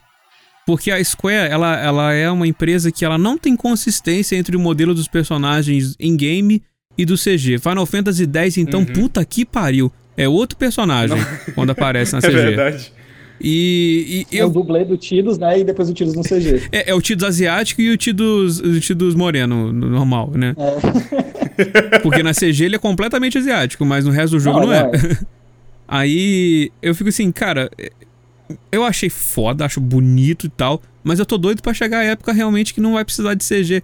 Porque me dá uma quebrada, sabe? Quando vê a CG do Isso. personagem diferente, fala, hum. Você começa a perceber pelo O cabelo. cabelo, o cabelo é o ponto mais forte mesmo. O cabelo é o ponto mais E, forte. e a pele, mentir, a não. pele é super perfeita. Ela não tem imperfeições. a- Eu não vou mentir, não. Não sei se foi com vocês assim, mas eu preferi muito mais o visual deles fora do Sim. CG do que dentro do CG. Com certeza. Mas sabe o que eu achei também bem, bem estranho né, no uso de Ah. CG? É porque a CG do início do jogo, dá pra você ver que é CG, lógico, mas, mas Aham. ela não distancia tanto dos personagens. É mais condizente, É, né? fica, fica, ficou um pouco mais parecido. Agora, essa, essa acho- da, da, da sala lá da Shinra e a do final do jogo, puta que pariu. É do final. Muito Eu acho diferente. que é questão de brilho, eu acho iluminação, talvez. Eles, eles ficam meio plásticos, sei lá. É, sim, fica parecendo um, um boneco de borracha. E eu. E é o vento eterno, qualquer tecido é direto É, mexendo, é tipo, cara. é, a mesma, galera- é o mesmo país do Ghost of Tsushima, né, cara? Só venta. Pra soltar a pipa lá é Pois show. Cara, eu fiquei, eu fiquei doido, mano, porque eu olhava pro braço do Barrett aqui, mano, e mexendo direto de caraca, mano, não se comporta desse jeito não, velho. É pra vender, pô. E, É. e- e eles parecem muito mais caricatos no CG, por exemplo. Tu vê o Barrett no, no jogo e tu vê o Barrett no CG, ele é muito diferente, É cara. muito diferente. E eu, e eu acho que ele é o mais parecido, mano, de, do- do- da galera. A, a, a Tifa parece um, uma perfeita personagem de um anime 3D que foi jogado ali. E, É, é e a Aerith, a cara, a, a- cara dela é diferente. do- a, a dela e do Cloud É. tem a fisionomia do Eu- eu rosto é acho que diferente. Isso salva nisso daí é o Red, branco. talvez. é verdade. É, não, e o Red, o- como fala, né, o lip sync dele já é melhor do que o do Rei Leão. Não tem Com nem pra certeza. onde correr. Em game, né? Sem ser CG. Sim. E, cara, e aí já, eu acho que já começa a loucura, porque até aí o momento do jogo tá bom, é um jogo bacana, mas, cara, Tem remake tranquilo. o que, aí a galera que tá vendo fica assim, sim, isso aí é na simulação, né? Como é que os caras Que sabem tá que era no passado? O que que esse meteoro que tá morrendo todo mundo, né? Tu fica assim, ok, que de acha isso, literalmente, né? E eles, tipo assim, ah, beleza, E, continua. e aí você vê também o Cloud tem a visão da, da- do Barrett e da Tifa morrendo. É. E, e aí o pessoal começou a teorizar em cima de que isso era uma premonição, de que a Tifa vai morrer e não vai ser a Aerith. Nossa, o pessoal viajou demais, cara. Com... E outra, é, é, isso é uma coisa que eu acho. Toda cutscene tem que ter o wallpaper, sabe? Aquele wallpaper que Uhum. foi feito ali do Cloud e do Sephiroth, cara. Aquele, aquela imagem é Não, e maneira. aí né? ainda chegou o assistente do, do prefeito, ó. Não, é. É porque tá tendo uns probleminhas, sabe, na, na sala e tudo mais, mas a gente vai corrigir. Mano, se eu fosse o Cláudio, problema, meu amigo? Aquilo ali que eu vi, tu acha que é um problema? Não, aquilo não é um problema, não, meu amigo. Aquilo ali. E o legal, o legal é que o Bert fala: É, tem um conteúdo aqui que não é bom pra criança. Eu, Caraca, meu amigo, tu não viu o que, que tu viu, não, caramba? Pois cara, é. isso não é bom pro mundo, velho. Não, e, e assim, é uma meio loucura, né? E é, você- aí você faz igual a eles, né, cara? Abraçou. Ali eu já tava começando a abraçar as coisas, né? Até ter o. o até a aparição, assim, do, do Red, né? Porque no original ele, ele muda um pouco, né? É, o Red tá ali, tá preso, né? E, e vai fazer aquela loucura. Que é o, o Rogue, não. Ela é uma espécime mais fraca que a mãe dela. Vou tentar fazer aqui um cruzamento, né? Vou, vou fazer aqui um full metal da vida, né? Vou fazer um cachorrinho nascendo aqui na criança pra galera ficar louca. e você vê como é que ele é apresentado de uma forma extremamente raiva. Ele tá literalmente puto, cara, como se fosse um animal enjaulado mesmo, que eu achei até melhor do que o outro. Porque ele meio que só tem raiva do Rojo. Ali não, ele tem raiva de todo mundo que tá naquele lugar. Uhum. E como é que tu vê essa questão aí do, do Rojo aparecendo? Ele ganhou um pouquinho mais de tempo de tela, né? Comparado ao original. Pra, pra dar uma melhoradinha, pra fazer uma- umas coisas mais coesas. Como é que tu vê essa parte dele aí? a- o- onde ele aprisiona a Earth também, né? Que eu achei espetacular. As paredes, né? Ficou parecendo mesmo um cativeiro.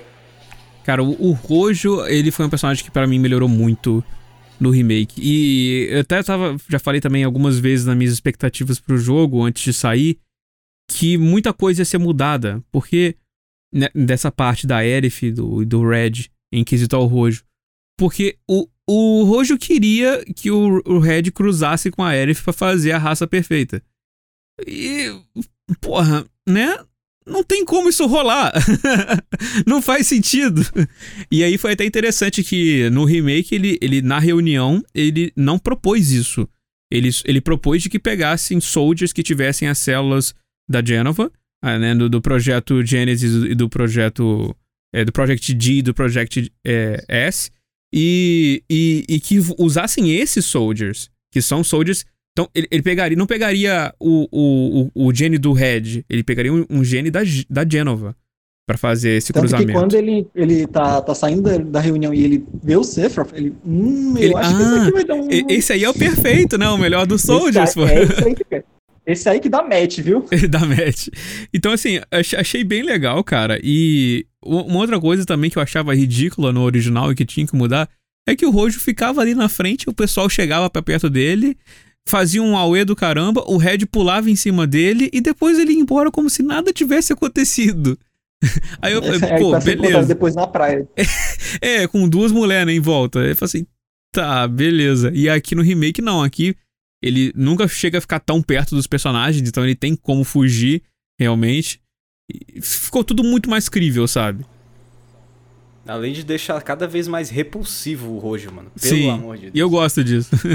Não, e, É e- muito e tem que bom. ser, né? Porque só de ser, o geralmente o, o aquele estereótipo de cientista maluco, ele só é doidão e quase que cômico, né? Aqui não, você nota pela expressão que ele faz, o rosto dele é tipo é um cara repulsivo mesmo, em todos os sentidos. E é até nessa parte em que, novamente, o- os murmúrios lá eles chegam pra poder atrapalhar. Porque, basicamente, ele vai dizer: Ei, peraí, você. Eu acho que eu conheço, viu, garotinho? Aí ele vai começar a explicar o que é o Cloud na frente dele. Ah, não, tô basicamente um experimento que, pra mim, foi uma falha. E ele tava pra dizer tudo. Não, não, peraí, não, você não vai alterar a história desse jeito, não. Novamente eles chegam e tiram ele de lá. É, deixa eu tirar você daqui, peraí. É, o roteiro não tava escrito isso no roteiro, não. Sai É, daqui. tava não. Tá. Ô, maluco, tu tá tentando burlar os bagulho aí, velho? Deixa que essa história aí, quem conta errado é alguém, é ele mesmo lá na frente. A gente já tem o Nomura pra fazer isso, né? Aqui com, com o resto do jogo. É, e aí acontece nessa essa, essa situação. E uma parada que eu achei estranha e até diferente, né? É porque no meio disso tudo, da questão quando o Sephiroth começa a aparecer ali dentro, é porque o, o Palm é o primeiro a ver, né? Ele vê aquele ser humano, cabelos prateados, aquela exuberância passando, e tipo, cara, o Sephiroth não faz nada com ele, né, cara? Ele só deixa ele passar, deixa ele lá na dele. Tipo assim, se fosse como a cena foi apresentada no passado, era sangue ali. Mas, é, mas eu, eu acho que assim, ele tava, ele tava exatamente focado no lance de não, eu quero tirar a, a Diana Van, eu quero tirar minha mãe daqui e pronto. Acho que ele não tava muito lá pra poder exatamente só ser um cara que vai se vingar da, da Shira porque pro que eles fizeram e tudo mais, não. Eu acho que assim, ele não gosta. Mas ao mesmo tempo dá uma zoada no presidente. Pois é. É, pois é. É. Mas assim, você vê que ele não. Não tá se importando. Tipo, a China é o de menos naquele momento pra ele. Tanto que assim, a gente não sabe se é exatamente o Sephiroth ou se é um clone, né? Porque, velho, eu acho que até mesmo pra gente que sabe que existe clones do Sephiroth, a gente não sabe o momento que é um clone ou que não é. Cara, então, eu me debati bastante sobre isso, cara. E até fiquei pensando um pouco sobre o Sephiroth que a gente luta no final do jogo. Pois é, porque Né? eu tava até falando pros Quem é meninos. esse Sephiroth? É um clone? Não Porque faz assim, sentido não. ele ser um clone. Pois é. Nenhum. Eu tava até falando pros meninos aqui, porque assim, se ele for um clone, é, ele é um clone muito forte pra bater de frente com a galera. E ele tem o conhecimento do Sephiroth em questão de combate e tem até mesmo a asa, né? Então assim, Exato. pra ele ser um clone, ele tem que ser um clone assim, tipo, velho, perfeito. Mas, mas o Sephiroth tem que estar controlando literalmente ele de longe, assim, de alguma forma. Não sei como, mas ele tem que estar. E caso não seja um clone, já quebra as coisas, porque o Sephiroth não vai estar mais na cratera. Então, assim, Isso. ele não vai estar mais lá, então aquela cena da cratera, dele capular, já é totalmente descartada. E se ele estiver lá, então quer dizer que esse Sephiroth veio de outra dimensão. Então, tipo, não tem como saber o que, é que a gente faz. A gente acredita que é um clone, e beleza, é um, um clone super poderoso lá, overpower demais. o- a gente O foda é isso, né, cara? Se for um clone super poderoso demais e tem, tipo, sei lá, muitos clones, não era mais fácil todo mundo fazer uma ajudaria e acabou? É, não, a, é, a- se, for, se for um deles e for fodão, imagina aquela parte lá da cratera, né? Que tem vários que vão se jogando ali. Pronto, acabou, cara. Uhum. Daí tem que chamar o Squall, o Zidane, tem que chamar todo mundo pra ir pro porrada, porque não dá certo não.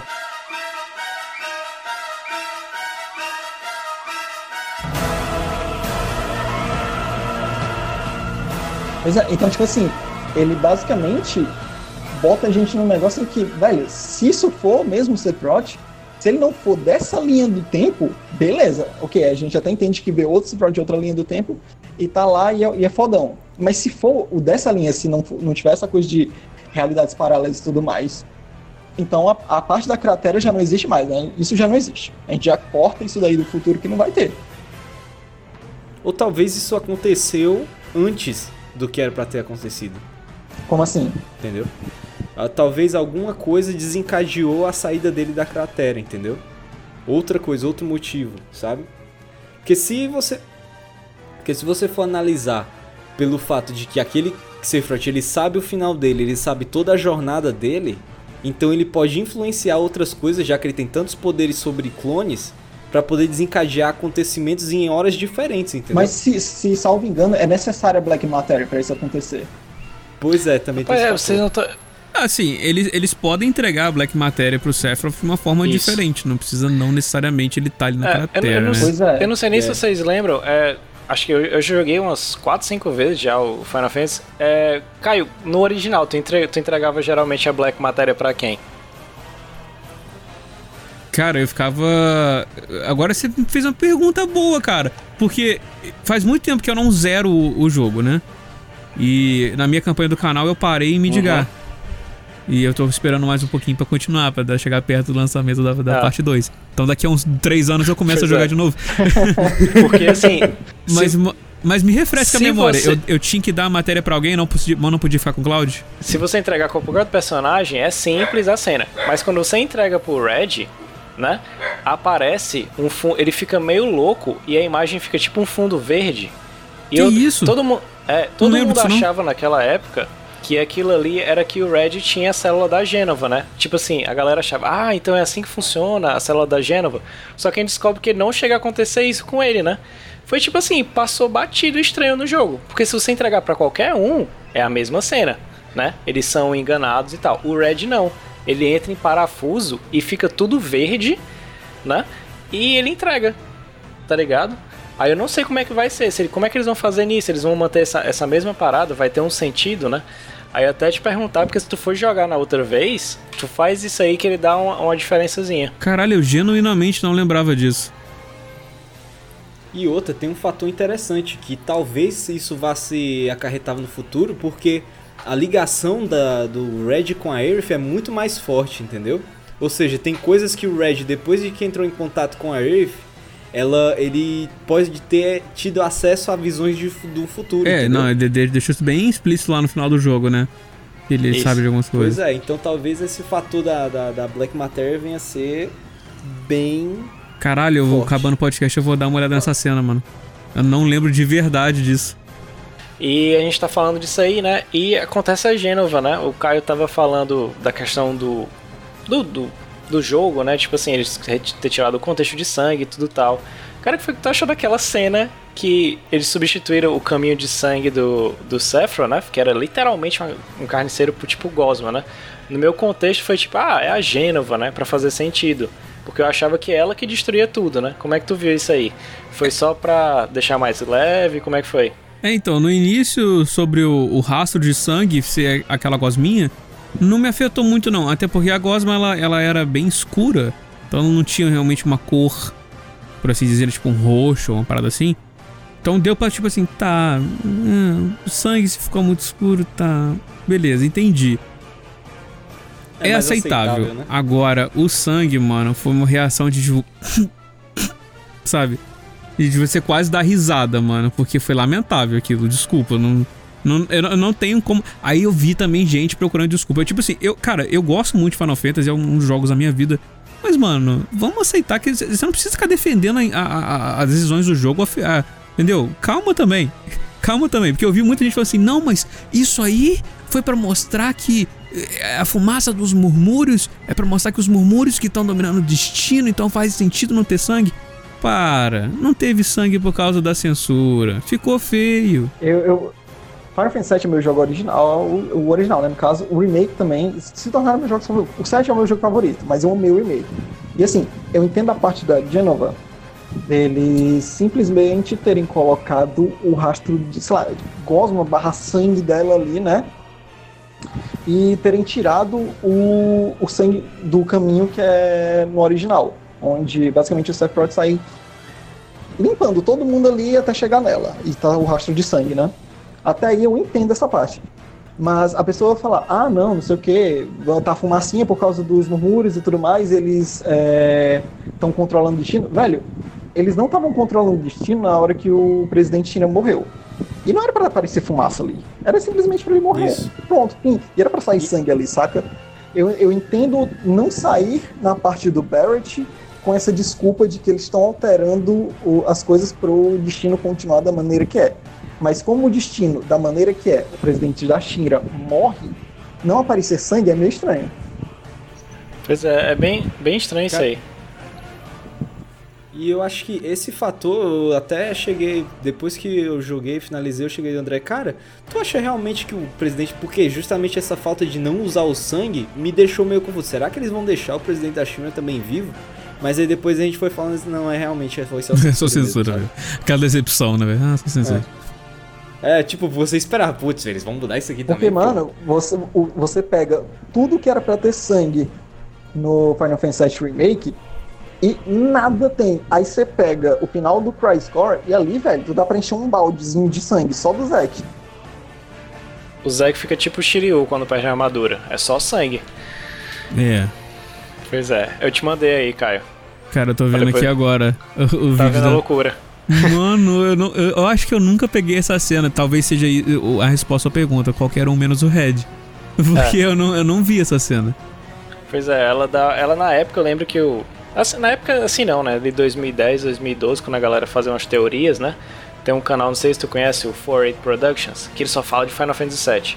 Uhum. Aí ele leu os livros, aí fez uma teoria. Ele achava que isso aí era a célula da Gênova e o Sephiroth controlando, tá ligado? Mas não, é só que o cara era overpower mesmo. Cara, que interessante, mano. Mas ó, já é um vídeo de teoria aí, ó. Pois É, dá pra fazer alguma coisa aí. Eu vou, vou criar alguma coisa em cima disso ainda. Foi show. É, e aí, continuando, né, o, essa, essa parte, cara, essa dos. Quando saiu a fumacinha, eu pensei, hum, ele vai ficar vivo. Vai dar um problema aí com o Rufus, né? Só que depois eles falam, não, eu acho que, o, que eles esqueceram. Eles esqueceram sangue, sai sabe, por, sabe por fumacinha. que eu fiquei muito dece- decepcionado? Porque essa era a parte do jogo que você fala assim: caralho, a parada ficou séria agora. Uhum. Pô, o negócio agora, o bagulho vai, vai ferver. E aí, a construção da cena foi até interessante porque mostrou a cara dele assim, né? E depois foi abaixando a tela pra ver a, a, a ferida. E aí, na hora que mostrou a cara dele, aí os meus olhos já regalaram. Falei assim: ai, é agora. É agora, vamos ver um negócio aqui. Aí, na hora que saiu, eu falei: não! Fumacinha pra você. Pois é, e é porque é a, mesma, é a mesma sensação que você tem quando o Barry foi atravessado, né? Obrigado, Square, por ter soltado no trailer de novo. Não faz sentido. É, Cara, eu vi, eu vi essa parte no trailer. Eu acho que tu não assistiu não, né, André? eu não tava O vendo mais nada. Não, pois é. Eu assisti, eu assisti o trailer e fiquei, what? Não, Que? e é a parada mais. É a parada mais certeza que você não sa- sabe que não vai dar em nada, porque se dessem alguma coisa, eles não mostrariam em trailer. Não mostrava é. no trailer. Exatamente. Se é importante, não Pois bota. é, foi igual The Last of Us, eu só assisti o trailer porque enfim a gente fez a live, porque senão nem ia ver, nem de longe, né? E continuando, né? Aí até aquele momento eu ainda tava em dúvida. Cara, esse é o Sephiroth, não é, né? Aí quando ele vai lá pra cima e você vê que é um clone, né? Eu, ah, beleza. Uf, Meu corpo tranquilo. Então, entre aspas, seguindo aqui o roteiro, né? E, meu irmão, quando eles vão ali, que depois, que é outro ponto, né? Porque era uma cena que eu achava muito massa, eles tiraram. Que é quando o Cloud vai. Eles vão conhecer o Rufus, né? Ele se apresenta. Quem eu sou? Ei, Soldier. Ah, um experimento. A garota da flor, né? Tipo, tem, um, tem uma introdução bem cômica, né? E eles tiraram aquilo ali. Eu falei, oxe, por quê, né? Mas eles jogaram isso na parte do. Em parte, pouco, né? Na, na parte em que tá só o Red 13, o, o Barrett e a Earth. Não, pois é, mas naquela ficava massa porque, tipo assim, poxa, eu sou o filho do presidente, né? Agora eu sou o presidente. Quem são vocês pra falarem comigo, né? Tipo, tirou esse pezinho aí. Que era até engraçado os bonequinhos fazendo Pô, aquilo. mas eu, eu achei muito bem colocado, cara, porque é- era, era quebrador de clima é, fazer Sim. isso. Hum, sabe? E ali, ali não, ele era Acho com Heidegger, talvez- né, que tava ali na frente. É. Aí você fala, beleza, o Heidegger que, que se foda, vamos zoar ele. Pois é, e ele sempre tirava onda com os soldados, ele meio que fica sem resposta ali, né? Uhum. E é até massa que, que o Rufus, que era uma batalha simples, eles dão até um peso, olha, eu sou filho do dono, eu tenho vários cintos, o papai Tetsuya botou vários cintos em mim de novo, tá certo? Eu não sou um personagem de Final Fantasy X e eu sou fodão. E a, a luta Mano, dele é o massa, Nomura, cara. É sério. O Nomura ele ia Nossa, ficar luta ali. maluco se ele viesse pro carnaval daqui. Mas ele ia ver tanta coisa que ele ia ficar velho, isso aqui dá um Final Fantasy. Porque, mano, pensa no cara que gosta de botar detalhe, coisa assim, que não sei o que. Ele ia ficar muito maluco, Nomura, na moral. Não é- Pô, mas a luta do, do Rufus realmente foi uma. Foi uma lutazinha chatinha até você pegar a mecânica do negócio, entendeu? Cara, os primeiros 5, 10 minutos foi pisa até umas horas, viu? Eu, eu acho, eu achei maneiro pra caramba. Luta quando é solo, né, mano? Ela tem que ser uma luta bem construída pra não ficar ou fácil demais ou difícil demais, né, cara? Porque você quebra um jogo que é uma estrutura, é um jogo feito por uma estrutura de equipes e você tá botando um personagem só. Ainda mais um jogo como Final Fantasy VII Remake, onde cada um tem mecânicas bem diferentes. Como é que você faz uma boss fight interessante, sendo que você vai estar limitando dois terços do arsenal do seu personagem, do, do jogador? Isso. E ficou Quero- maneiro. Que era o meu medo na, na luta Cara, da Gênova, né? Porque eu, eu vi isso foi no teu vídeo. Foi, foi por isso que eu tinha parado de ver. Porque aí eu tomei um. Sem querer um spoiler. Tu analisou sem querer, né? Dando spoiler, perdeu a graça. Tipo, ah, o Red deve, não deve ser jogável. Porque não tá aparecendo o nome dele e ele tá na luta, né? Não fazia sentido. Ele tá ali, no meio daquela luta da Gênova, e você não tá podendo controlar ele, né? Uhum. Aí. Pô, esse fator aí do Red não tá sendo com- é, possível controlar, vocês acham que foi preguiça e bota várias aspas nisso ou só realmente porque tipo não não vale a pena na reta final do jogo você ter que aprender a mecânica de A um novo segunda opção. personagem? É mais isso mesmo. é mais isso mesmo. E eu, eu acho que até ele ficou bem encaixado, mesmo ele não participando do combate em si, com você controlando, eu acho que ele teve uma boa participação em todo o tempo, ele ajudou é, em combates, ele ajudou na progressão de cenário. Eu achei bem bacana o que fizeram com E ele. foi uma, foi uma forma também deles adicionarem um quarto personagem pra equipe, porque a gente nunca, nunca passa de três jogáveis. E aí, Sim, como é que vai fazer na hora que botar um quarto? Vai ficar desbalanceado? Como é que eles vão fazer? Pô, nessa, nessa hora já tem cinco personagens no grupo. Como é que a gente vai fazer pra deixar só três pra gente não quebrar o nosso level, nosso level design do- dos inimigos? Aí acho que foi uma decisão também, tipo, ah, vamos fazer um personagem que tá ali, mas não é jogável. Leva até uma que consideração. todo jogo tu tava jogando com personagens estipulados pela narrativa. Sim. É, assim, você nunca tava escolhendo quem tu queria jogar. Exatamente. Não, era sempre o personagem daquele O- o momento. que o Barrett leva- é ferido. É justamente por isso que o Barrett é ferido naquela parte. O que leva a um questionamento muito forte que eu tenho de o que que eles vão fazer no segundo jogo. Em quesito ao, ao gameplay. Hum. Eles vão deixar a gente escolher, eles Exato. vão separar a equipe, vai deixar ter mais personagens jogáveis. Como que eles vão fazer? Porque isso Eu é- acho que esse vai ser talvez o maior desafio da Square pro próximo jogo, é saber fazer transicionar entre um jogo linear pra um jogo linear de novo, porém barra mundo Sandbox. aberto, sabe? Onde você pode escolher, né? É que assim, Isso. eu acho que isso implica mais na parte narrativa, porque quando tais personagens são colocados pra você no remake, pra serem usados e aparecerem naquelas cenas, eles têm as falas scriptadas e tudo mais pra aquela cena, tá tudo direitinho. Se você pode escolher um outro personagem, já vai ser uma nova maneira dele abordar aquilo, uma nova fala. Então assim, é muito mais é, conteúdo pra você criar para diferentes personagens que você vai estar colocando na equipe naquele momento e também a maneira de como eles vão interagir. Então, assim, eu quero ver muito se eles vão deixar algo aberto é, e mesmo assim continuar nessa coisa de, pô, vamos alterar um pouquinho aqui a história para só esses personagens aparecerem nesse momento e esses não, ou se eles vão dar essa liberdade toda de você escolher o personagem que tu quer. Porque se os personagens não andarem sempre juntos, aí tudo bem, tem essa quebrazinha aqui. Pô, quem é que eu vou botar agora para poder falar alguma coisa? Quem é que vai? Sendo que era para esse personagem estar aqui e não esse. Como é que, que, que foi essa parte dessa boss final, né? Quando começou, eu falei, cara, eles vão brigar mesmo com o Sephiroth, né? Virou um.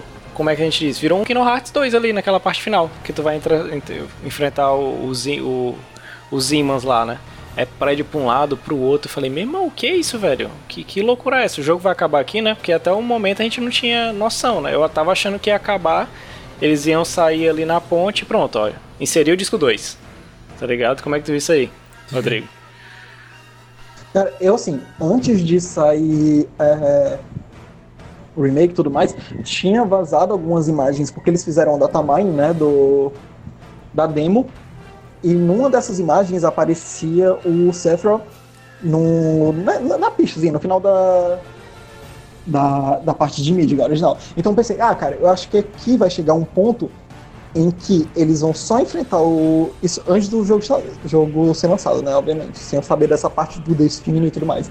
Pensei, não, eles vão chegar aqui, vão enfrentar um clone do Sephiroth, muito poderoso, vão conseguir derrotar, mas eles vão perceber que é um clone e que o verdadeiro Sephiroth eles ainda precisam enfrentar e tudo mais, eles ainda têm uma jornada para ir.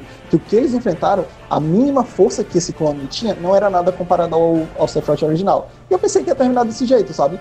Mas não, uma coisa que assim, velho, a gente vai enfrentar o destino aqui, a gente vai mudar a parada de uma forma que a gente não sabe como as coisas vão andar daqui para frente foi totalmente diferente do que eu esperava. Sério, pois é, né? Totalmente. E Romulo, nessa parte aí, a Aerith olha pro o Sephiroth faz uma, uma fenda no espaço e tu fala, meu Deus, esse cara é muito overpower. E aí começa aquelas frases da Aerith, né?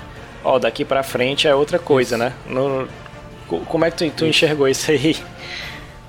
Cara, nessa hora, tipo, muita gente. Eu acho que foi esse momento que foi o divisor da fanbase. A galera que era os puritanos, mais puritanos, que viram aquela. Não, isso aqui tá tava 100% até aqui. Daqui pra frente o negócio descarrilhou e eu detestei esse remake. Tipo assim, é tipo mais ou menos isso. Mas, cara, ali foi quando realmente começou a modificar as coisas ali. O cara, epa, pra onde é que isso aqui tá indo, pelo amor de Deus. Você, e você fica vendo a Aerith falando e naquela hora eu pensei, mano, essa mina tá sabendo de mais coisa. Tá sabendo de mais coisa do que o normal. Ela tá vendo ou tá sentindo algo. E, e, ela vai falando e vai. E querendo ou não, aquela, aquilo que ela tá falando é meio que gera um pouco metalinguagem na hora. Você tá tipo, para o jogador você fala, ah, depois daqui é liberdade. Só que no jogo é liberdade, ou seja, eles vão desafiar o destino e dali para frente as escolhas deles não vão ser presetadas.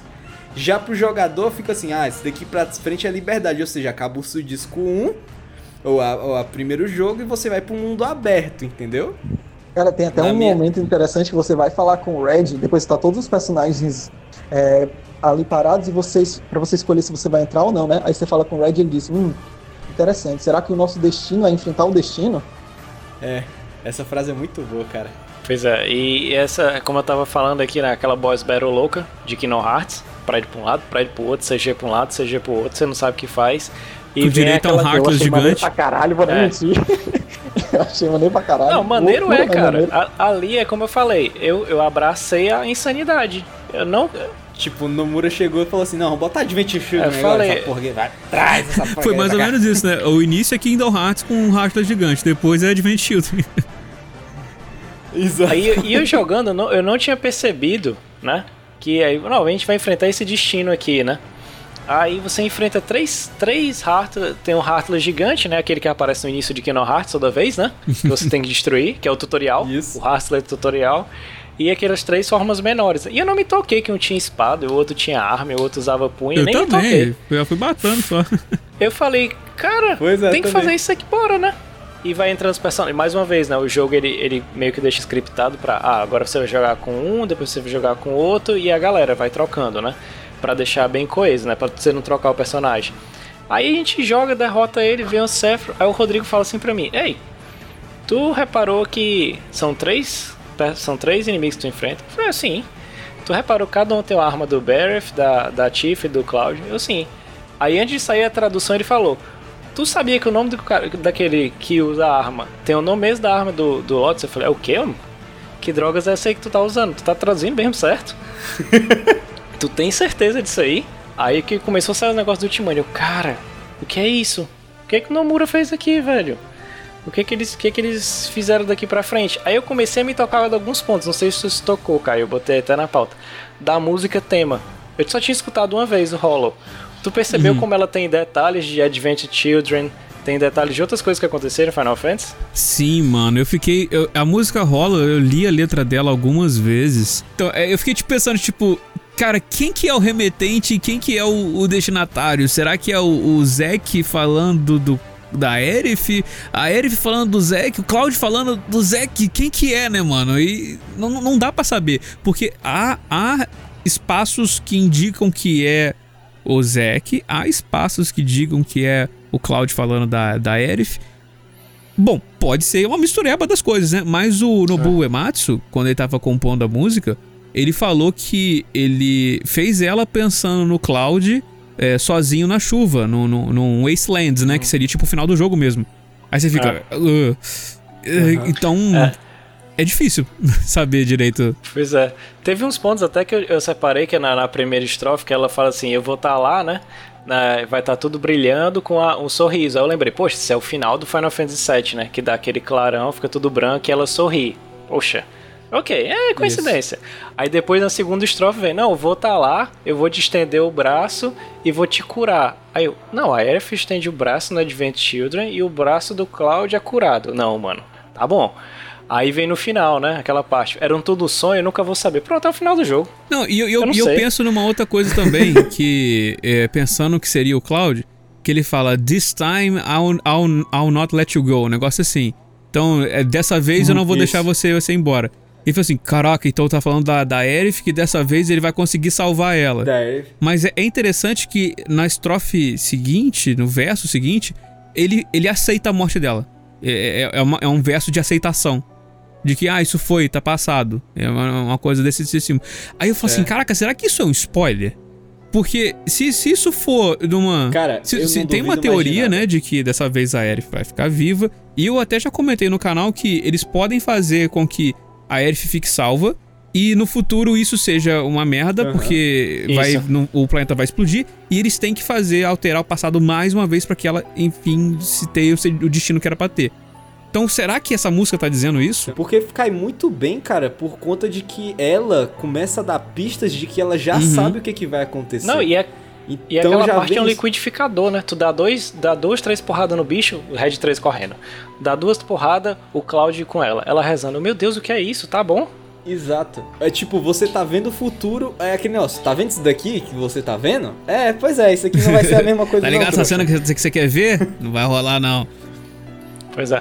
Vai rolar. Ou vai não, rolar. E outra, isso 30 rola ao dólares. mesmo, Eu tô, eu, eu- tô, eu tô no time de que vai rolar, mano. Eu, eu tô com as desesperanças ainda por Vai. causa da entrevista do Kitase. É, não, o se acalmou todo mundo, viu? Ainda bem. Tinham teorias de que, tipo, é, aquilo que, que já tá setado vai ocorrer, né? Só que não vai ser, tipo, ah, vai ocorrer porque o destino, eles, eles vão realmente, ó, isso aqui tem que realmente ocorrer assim, tem que dar o braço a torcer, Uhum. entendeu? Pois é. E outra, é, uma coisa nesse negócio de letra, né? Lembra do anúncio lá de 2015? Que fala assim, ah, vai ter uma reunião. É, o cara falando, né? Tipo, ela pode ser boa ou ela pode ser ruim. Não, aquele, Mas vamos abraçar aquilo que vai vir, né? aquele mano? trailer Mano, é basicamente conversando com a galera que é fã, dizendo, ó, a gente tá fazendo, pode ser que saia uma merda? Pode ser, pode ser que não saia. Não, mas vamos lá, né? A gente tá fazendo, dá uma abraçada aí. É, Dá uma força, galera. a promessa foi feita. É. A promessa foi feita, exatamente. Pois é, né? E assim, ele é até aclamado, né? Porque, embora tenha acontecido na situação que aconteceu, né? A gente teve atraso na- nas vendas por causa do, do coronavírus, da pandemia e tudo e tal. Mas mesmo assim ele vendeu, né? Vendeu bastante, porque não só pra quem era fã, porque ele, ele tem uma base de de fã, mas teve muita gente que comprou, cara, que jogo é esse, né? Como aconteceu agora no Resident Evil 3, que teve muita gente que jogou e não, nem sabia o que é que era original, né? Ou não era nascido na época. E a recepção foi boa, né? E eu acho que foi por isso que eles fizeram, tá ligado? Não, vamos segurar aqui, né? Pra depois a gente enlouquecer. Só que eu acho que não enlouquece, não tanto pela do, do Kitase, né? Como o Caio falou, mas também o Romulo me perguntou quando zerou, né? Eu, eu fui o primeiro a zerar dos três, eu falei, zerem. Zerem, eu vou ficar calado, pelo amor Anda de logo que eu quero discutir. Eu acho que foi o Não, último, foi né? o eu acho que último. foi o último. Aí eu. Aí a gente ia gravar, né? A gente ia gravar. Aí eu falei, cara, eu vou fazer uma loucura, vou tentar entrar em contato com o Caio, né? Pra gente discutir umas loucuras aqui. Uma loucura. É. A gente vamos falar, eu falei. Não, na nossa cabeça, na nossa cabeça, Não. mano, de onde é que o Caio vai Tem, querer? tem, tem três caras doidos, vamos ver se dá certo, né? Aí eu pensei, ah, Romulo, não, cara, vai alterar eles, aquela questão do level up, até que tu falou, né? Eles poderiam fazer do, do 1 ao 30, do 30 ao 60 e do 61 ao 99, né? Aí eu pensei, não, cara, eles podem fazer uma fala que tem no clássico, que é assim, olha, a Shinra tá fazendo isso tanto com o planeta que os animais lá fora estão começando a ficar mais loucos e mais fortes. Aí eles podem fazer, não. Ah, vocês lá dentro de Midgar, ok, aqui fora é outro mundo, tá ligado? Então eles poderiam até fazer essa brincadeira aí pra não ter tanto problema do, do level. Mas quando o Rodrigo me falou que tinha diferença nas falas do japonês pro, pro inglês, eu falei, cara, vai vir o Sephiroth, vai viajar no tempo, vai fazer 13 clones, vai ter o Yozora aparecendo e pronto. pronto, acabou-se. Loucura, né? Eu já falei, eu falei, essa, essa história que a gente tá vendo do Final Fantasy VII não é a história do Final Fantasy VII. É a história dos personagens de Final Fantasy VII no Kingdom Hearts. É. Não, tem aquele vídeo, não sei se tu já viu do meme, que o Nomura entrega o roteiro, todo mundo fala que é um sucesso, só que ele descobre que é o. Na verdade, o roteiro do Final Fantasy VII é do Dream Drop Distance 2. que é, Aí é bravo. Aí eu falei, não, pois é, né? E assim, eu abracei no final. No início eu fiquei relutante, aí eu comecei a ver vídeos, né? Eu fui ver o teu, fui ver de uma outra galera que acompanha, esse canal que eu vi do Red, né? Essa loucura bem, bem de nicho, um canal só de Final Fantasy VII. Só de Final Fantasy VII. E eu, cara, ah, velho, vai, dane-se. Aí eu comecei a ver o compilation, eu comecei a fazer as coisas, eu falei, tipo assim, pode ser bom, né, cara? Porque no final das contas, os caras têm. Ninguém sabe como é que a parte 2 vai sair. A gente vai ter o PS5 saindo, né? Vai ser entre. Deve sair nas duas plataformas, para eles não perderem a base, né? E eles têm que experimentar algumas coisas, né? Eles podem mudar a história. Acho que pra mim seria irado fazer como tu falou, né? Ah, vai ser diferente e eles vão ficar sempre repetindo, tipo um dia da marmota, né? Vai dar sempre dar tudo errado. Vai dar sempre tudo errado. E voltar atrás seria massa, né? Mas, como o Deus que tá se explicou, né? Tomara que fique tudo ok. Cara, eu espero do fundo do meu coração que isso não aconteça. Porque eu acho isso tão clichê. De você botar uma viagem no tempo pra você chegar e. E ficar só repetindo. É, tipo assim, fazer. ah, você não tem mais escapatória, a não sei aceitar seu destino. Porra, mano, eu não sei. Eu não sei quanto a vocês, mas eu acho isso muito clichê. Agora a questão é que eu acho realmente que, querendo ou não, foi um- uma jogada que foi arriscando tudo mesmo, sabe? Porque é, você tá mexendo com uma, uma- um jogo que fez parte da infância e adolescência de várias pessoas. E, querendo ou não, agora a gente tá vivendo o que normalmente a gente viveria se fosse episódico naquela época Uhum. sabe? A gente tá tendo toda essa é, especulação, a gente tá revivendo o sentimento de jogar de novo Final Fantasy pela primeira vez. E querendo ou não, isso é bom, mas uh, o, o problema é como eles vão resolver, né? Cara, assim, eu acho que isso em partes é bom porque cria uma relevância para Final Fantasy VII Remake. Se fosse somente um remake seguindo completamente o original, a gente ia terminar e ia só ficar discutindo, pô, como é que vai ser aquela parte, poxa, desse jeito, desse jeito, daquilo, mas a gente já ia saber o que ia acontecer. Tudo isso que eles estão fazendo traz relevância, traz discussão, faz com que Final Fantasy VII seja uma coisa desconhecida, tanto para os personagens agora quanto para a gente. E, por um lado, é maneiro, mas dá aquele receio de, pô, será que eles vão mudar demais? Mas, querendo ou não, o original ainda existe, sabe? O original ainda tá lá, aquela história ainda tá por lá, ainda tá feita, tá tudo lá. Só que, com o remake, a gente cria essa discussão. Eu acho que, por exemplo, se tudo seguisse da mesma forma, a gente basicamente não estaria criando um podcast para falar sobre Final Fantasy VII Remake com toda essa coisa de teoria, com toda essa coisa do que pode acontecer, com todo esse receio, mas ainda, ainda assim com esse receio e com a esperança de ver algo totalmente diferente, de é, querer jogar alguma coisa que a gente nem sabe mais o que vai ser. Cara, eu acho que é exatamente isso que você falou. Por, é para criar realmente o interesse que ele sabe, tipo assim, ah, o Final Fantasy VII 2, parte 2, sei lá, vai demorar um pouquinho pra sair. Como é que a gente vai fazer pra galera continuar a ter interesse no jogo, né, cara? Se E. manter, né, no hype lá daquilo ali. Exato. Porque assim, quem, tá, quem tava interessado pelo, pelo remake é, originalmente eram os fãs e tudo mais. Depois que eles vissem que o jogo foi feito, acabou. Era basicamente uma discussão de, pô, eu gostei porque eles refizeram isso, isso, isso, e tá maneiro, cara. Então tá legal. Mas não ia, não ia ter uma relevância, não ia colocar Final Fantasy VII de novo nos holofotes de uma forma onde tá todo mundo falando sobre, pô, o que, que a gente vai esperar agora? Tipo, a gente sabe o que a gente quer, a gente tem noção do que esperar, mas a gente também não faz ideia de como a gente vai ver essa coisa que tá pra chegar, essa parte 2. É, Exatamente. E, e isso é massa pra, pra manter a comunidade viva, né? Vai manter todo mundo, né? vai manter a gente ficar fazendo vídeo teoria, podcast. Acho que teu. Eu lembro que tu viu um tweet teu falando que esse mês, né? A gente tá gravando aqui. Foi mês passado, de maio ou desse, que tu, tipo, tu tinha uma porrada de coisa já feita, né? Cara, se não fosse essas loucuras de Final Fantasy VII aí também, a quantidade de coisa que dá pra gente puxar, a quantidade de coisa que dá pra gente falar, né? Se fosse um pra um, a Square não ia ter esse burburinho e ninguém ia estar falando do jogo até agora, né? Só ia ser, opa, vamos esperar sair é. de Mídica e ir lá pra Calme. Ia, ia ser mais Eles ou menos tão- igual foi o Resident Evil 3. Isso. Que, que nem Ah, foi um Pois é, por um, né? exato. Não, Foi te- foi um, né? um por 25 a escala. Então, mas é tipo assim, o pessoal jogou, falou o que tinha pra falar, acabou. pois é. Enfim, é tanto que... Cara, e eu acho interessante é que eles estão somente reproduzindo o que todo mundo sentiu naquela época, só que agora com um âmbito e a proporção muito maior por conta da internet, Uhum. né, cara? Então é isso, né? Eu vou acabar aqui, acho que ficou um pouquinho longo, né? Mas como ele é mensal, você vai lavando a louça, né? Tá aí na quarentena, vai arrumar a casa, vai ouvindo com calma. E acho que foi bom o papo, né? Deu pra todo mundo conversar. Até se esticou demais, teorias novas apareceram aqui no meio, novidades, né? E fazer a mesma ordem de apresentação e pedir pra cada um falar a expectativa, né? E só dar aquele abraço e tchauzinho maroto. Rômulo, você, fale para vós. O que é que você espera? Cara, minhas, minhas expectativas pro novo Final Fantasy estão muito maiores. Porque o que eles fizeram com esse jogo foi realmente algo diferente. Eles botaram realmente a alma e o amor deles nesse jogo. E eu espero que a próxima parte com certeza vai demorar talvez um pouquinho mais por conta de. Não tão desse processo gigante, mas ele vai ser um pouco mais demorado porque eles têm que realmente encaixar a questão da, grande, da grandiosidade do mundo, né? Para os novos consoles. E eu espero que eles somente nos surpreendam de uma boa de uma boa maneira, sabe? Eu não quero eu também não quero que eles reinventem a roda ou que eles façam algo é, sem precedentes. Mas eu espero somente que eles tratem, continuem tratando da forma que eles Isso. vêm tratando essa obra, Pra que a gente possa ter um término dela aí no futuro e venha lembrar desse remake com bons olhos. Show de bola, massa. E aí, Rodrigo, as suas? Cara, como Final Fantasy VII, eu já disse diversas vezes, é o meu jogo favorito.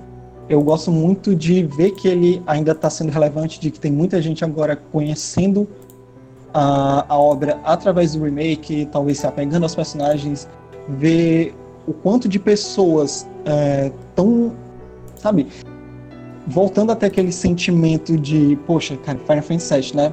Caramba, que jogo, que, que personagens, que universo.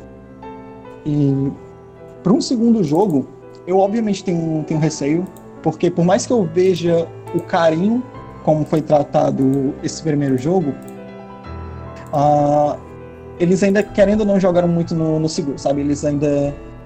Eles queriam ter uma mudança, eles fizeram essa mudança, eles respeitaram a obra original, mas. Eu, eu confesso que eu fico com muito receio por causa do Nomura. Ok, o Tassi tá lá, tem uma galera que tá todo mundo lá, eu sei, eu realmente tá. Mas assim, Ai, o Kingdom. Hearts. Pois é, tipo assim, Kingdom Hearts é um jogo que eu gosto bastante, mas o quanto que o Nomura foi alterando o enredo de uma forma em que simplesmente ele não sabe mais o que, que ele faz, é, pode fazer com que o poder que ele tem dentro da Square Enix, porque hoje em dia o Nomura tá quase sendo o diretor, quase o dono da Square Enix. Sim, daqui a pouco ele vai tomar lá. conta mesmo. Pois é, daqui a pouco ele vai tomar conta. E assim, eu, te, eu tenho um receio, sabe? Eu tenho um receio. Eu sei que ele, ele entende o quanto o Final Fantasy VII é importante, mas dá um medo dele querer é, mostrar autoridade demais pra obra, sabe? Ele querer dizer, não, isso aqui é eu que tô dirigindo, eu vou fazer isso, isso e aquilo. Porque a gente viu como as coisas se seguiram com o Kingdom Hearts, a gente vê como as coisas seguiram, até mesmo quando ele foi dirigir o segundo Parasite Eve, né? a gente também vê o que ele fez com. que ele tem essa mania de colocar a linha do tempo, ele tem essa mania de querer colocar coisas muito loucas e grandiosas nos jogos dele. Mas assim, eu ainda quero confiar na galera que tá consciente lá. Tipo, a, ma- a maioria das pessoas que estavam trabalhando nesse jogo, eles fizeram um trabalho excelente. E ver que Final Fantasy VII voltou a ter essa relevância, que a gente tá há horas discutindo sobre, e que eu simplesmente não sei o que esperar de Final Fantasy VII. É, é bom, eu gosto disso, sabe? De saber que eu posso ver uma coisa completamente diferente e que eu tô reconhecendo e redescobrindo o universo de Final Fantasy VII, que não é simplesmente a mesma coisa que eu tô revivendo e pronto, acabou. Não, eu tô redescobrindo Final Fantasy VII e isso é muito bom pra mim. Pois é, isso aí eu vou deixar até um, um negócio aqui, né? Como do Nomura, né? O Kino Hearts, eu não aguentei zerar o Remind, não, cara. Eu fui lá pro canal do Caio ver o final, porque eu não tinha mais paciência, não. Eu falei, mano, eu tô jogando o final de novo. Não, dá não. Aí passei e fui andando, né? E vamos lá. Caio, qual é a tua final? O que, que você fala sobre isso aí? Qual as tuas Cara, expectativas? É bem parecido com a, do- a de vocês. Eu, eu espero que o jogo. Eu gostei muito do primeiro. Tanto que eu dei nota, nota máxima lá no canal pra ele. Aí, igual eu tava discutindo também com a minha namorada, falei assim, pô, gostei do jogo até o final. Falei assim, pô, eu não desconto nada até o, o- o do final, porque pode ser que ele esteja fazendo merda, realmente. Mas pode ser que não. Então, se fizer merda, é coisa do segundo jogo. Mas o primeiro foi excelente. E. Cara, é, é complicado, porque eu entendo você querer mudar. Mas ao mesmo tempo, cara, você vê igual o, o, o Kitase, mas mais importante que o Kitase, o Nojima, que tá escrevendo os diálogos e os cenários. O carinho que ele tem. Nossa, se você leu Ultimania e vê o que ele falou sobre as falas e como que ele criou os personagens, você vê o quanto que ele tá levando em consideração tudo que já foi criado do Final Fantasy VII. E esse negócio de viagem no tempo, basicamente, ah, é continuação, não sei o que. Não, ele vai descartar tudo que foi criado se realmente acontecer essa- esse negócio de viagem no tempo. Tudo que foi criado vai ser jogado no lixo. Mas aconteceu antes, beleza, mas agora não vai mais acontecer. Então eu não acho que isso vai rolar. E pra quem não leu, não, não- não se ligou também lá no canal, o Kitase falou que explicitamente sobre as continuações do Final Fantasy VII, que é pra gente esperar que seja o Final Fantasy VII igual a gente sempre teve. Então isso pra mim foi um- um, Um alívio, uma né? parada. É, foi um alívio muito grande porque tava o, que, o, o- Nojima e o Nomura, esses dois filha da mãe, fa- fazendo, fazendo brincadeirinhas com aquela parada do, do cachorrinho lá do, do Ah. final do, do jogo. Assim, pô, mas o que será que deve ser, hein, Nomura? É, poxa, é uma coisa. É diferente, né? Não é o que, o, o Nojima? É, é diferente. O que que será que isso quer dizer? Os seus filha da puta? Vão, vão, vão parar de ficar criando expectativa errada? É, Porque ficou todo Aí, mundo na cabeça, né? Pronto, o nome do terceiro jogo vai ser Zack Returns, né? Pronto. Cara, tem gente falando que eles fizeram uma, uma realidade alternativa só pra ter um jogo paralelo onde o protagonista é o Zack. Falo, não, É, já tem, né? Se chama PSP. Já tem, mano. Cry... o Crisis Core. Eu falo assim, lá, cara, tá lá, esquece isso e. Cara, acertou tanto, acho que todo mundo gostou. Todo mundo, não teve nenhum, nenhum fã do Final Fantasy que falou assim, cara, me senti. Me senti mal, só com o final. Por causa disso, por Hum. causa dessa perspectiva, entendeu? E eu sei que tem muito fã de Erif, muito fã de Zack, que fala que eh, queria que eles ficassem vivos. Porra, mano. Não é só porque você gosta do personagem que você ele tem que ficar vivo. A morte de um personagem, ela tem uma importância tão grande pra narrativa. E às vezes eu já vi pessoas também falando assim: "Ah, vocês só querem que a Erif morra por causa da narrativa". Só por causa da narrativa? Ela foi feita em baseado assim, nisso, né? Tanto que no Exatamente. original era, olha, E outra, eu quero cara. dois personagens protagonistas, mas um vai ter que se sacrificar para que o outro ob- obtenha o objetivo final, né? A, a criação dela é isso, é tanto que tem os concepts, né? Tu lançou o vídeo agora, a gente tinha botado até aqui na pauta. Eles não sabiam como eles iam trabalhar bastante a Aerith, né? Ela é uma antagonista do Sephiroth, eles são um casal, eles são irmãos, né? Então eles eles, cara, não é, não é, é a questão de função que eu falei. Tudo tem uma função e a função dela é primordial para tudo acontecer. Não é porque a gente quer, é porque a gente gosta da Tifa, vamos Exato. supor. Tem nada a ver isso. é porque existe realmente uma função narrativa para aquele personagem, como existe pro Sephiroth, como existiu pro até o Vincent, né, que era maltratado no jogo, mas como eles têm o meu Deus, Death of Cerberus e outros, é, tem uma função. E é isso que, que você falou, né? Tomara que eles façam isso para ser, ó, tem os outros, beleza, mas isso aqui é uma, uma edição definitiva, né? É a edição definitiva de Final Fantasy VII. Você vai achar tudo aqui sem teoria, sem nada, vai estar perfeito. Eu, eu espero isso. É, cara. Porque assim, e- querendo ou não, a, a ideia original de Final Fantasy VII, como o próprio Sakaguchi disse em entrevistas lá no começo, quando o jogo original foi lançado, é um jogo sobre a vida. Sim, E- sobre a morte também, né? É, sobre a morte. É, tipo, o, o que a vida de uma pessoa representa, entendeu? Pô, live stream, cara, eles estão falando sobre algo que você tá tirando, sugando a vida do planeta e depois você vai saber que é o próprio planeta mesmo, com a própria energia vital dele, que vai se salvar, que vai se restaurar, que vai ajudar tudo. E você tirar essa importância narrativa de uma pessoa que ela morre, mas ainda assim ela tá presente, que é justamente por causa da morte dela que tudo é, entre aspas, corrigido, você tá tirando todo o sentido do jogo, sabe? Do, do que é o ciclo da vida e tudo mais, de você morrer e tudo mais. Exato. Então, né? Aquela pessoa tem aquele peso porque a morte dela significa algo, não porque o personagem Exato. significa algo. E né? eu, eu lembro, eu não lembro se era o Kitase ou se era o Sakaguchi. Eu acho que era o Kitase. Onde uma entrevista que ele, que ele, que ele falou sobre a questão de narrativa e da morte e tal. E ele comentou que quando ele tava conversando com algumas crianças em um colégio, as, ele perguntou: Mas o que, que vocês acham que acontece quando as pessoas morrem? E aí as crianças falaram algo do tipo: Ah, ela, ela, ela vai pro outro mundo feliz, sabe? Tipo, como se, como se a vida continuasse. E aí ele ficou, Uhum. ele ficou um pouco chocado com essa resposta, que todas as crianças não sabiam a importância, é, as consequências, na verdade, da morte de uma pessoa. E então ele queria trazer um pouco disso no Final Fantasy VII. E a gente vê E o próprio, realmente. Sakagu...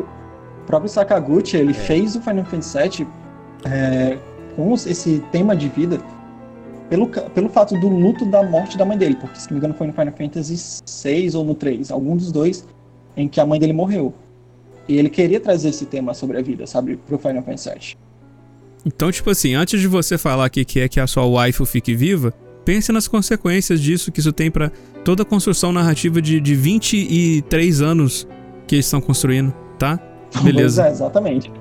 E todo, um, e todo um universo expandido. Só mandar um salve pro Kunsel, que foi citado nesse jogo. Kunsel. Pois é. E galera, é isso. Agradecer bastante. Eu e vocês dois aqui, Rodrigo e Romo, estão sempre aqui com a gente, né? Mas agradecer o Caio prioritariamente aí, porque ele se dispôs, passou esse longo tempo, a gente roubou ele aí, cara. Ele deve estar louco já. Não, tranquilo, pô, papo de Final Fantasy é sempre bom. Caio, faça as honras aí. A molecada, se inscrevam lá no Ataque Crítico, a gente fala de, de todos os jogos, na verdade, mas o JRPG tá sempre presente, tô sempre trazendo conteúdo de Final Fantasy VII lá. Mas agora a gente vai encarar The Last of Us, vai ter Ghost of Tsushima, depois vamos pro Cyberpunk, e estamos jogando Persona, tá um monte de jogo lá. E ó, bom, bom no, no canal do Caio, porque assim, não é todo canal, nem mesmo canal grande que faz análise do jeito que ele faz, sabe? Que tem esse carinho de editar vídeos até longos sobre é, análise de trailer, de seja o que for mais a respeito de um jogo. Então, cara, teu canal tá de parabéns, sério. Valeu, irmão. Isso é agradecer, né? Esse é o, foi o primeiro de esse- essa série de podcasts que a gente vai fazer analisando em deep mesmo de um jogo, né? Quem quiser analisar outras coisas, a gente tem Notícias de Quinta, toda quinta-feira, que vai ao vivo lá na Twitch. Tem o Rômulo jogando, joguinhos todo sábado, né? Ele tava jogando Monster Hunter, mas cansou. É, né? Porque o povo parece que não gosta de Monster Hunter, a gente tem que trocar Pois o é. jogo, né? Né? E fora isso, a gente tem o Anime no Cast, que vai também mensal, é o nosso Alotaco, né? E vai lá no Instagram do Setor 7, bem bonitinho, é só escrever Setor 7, então todo dia a gente bota alguma coisa lá bacana. Quando é quinta-feira na, na gravação de Notícias de Quinta, quando alguém fala uma frase épica, eu faço uma montagem bonitinha no Photoshop e jogo lá na sexta, né? Tem o Rodrigo falando da SEGA, tem eu falando do meu sonho de princesa, por Dino Crisis 1 tem um remake. Então tem todas essas loucuras aí. Agradecer a quem ouviu até o final, gente. Obrigadíssimo e até a próxima.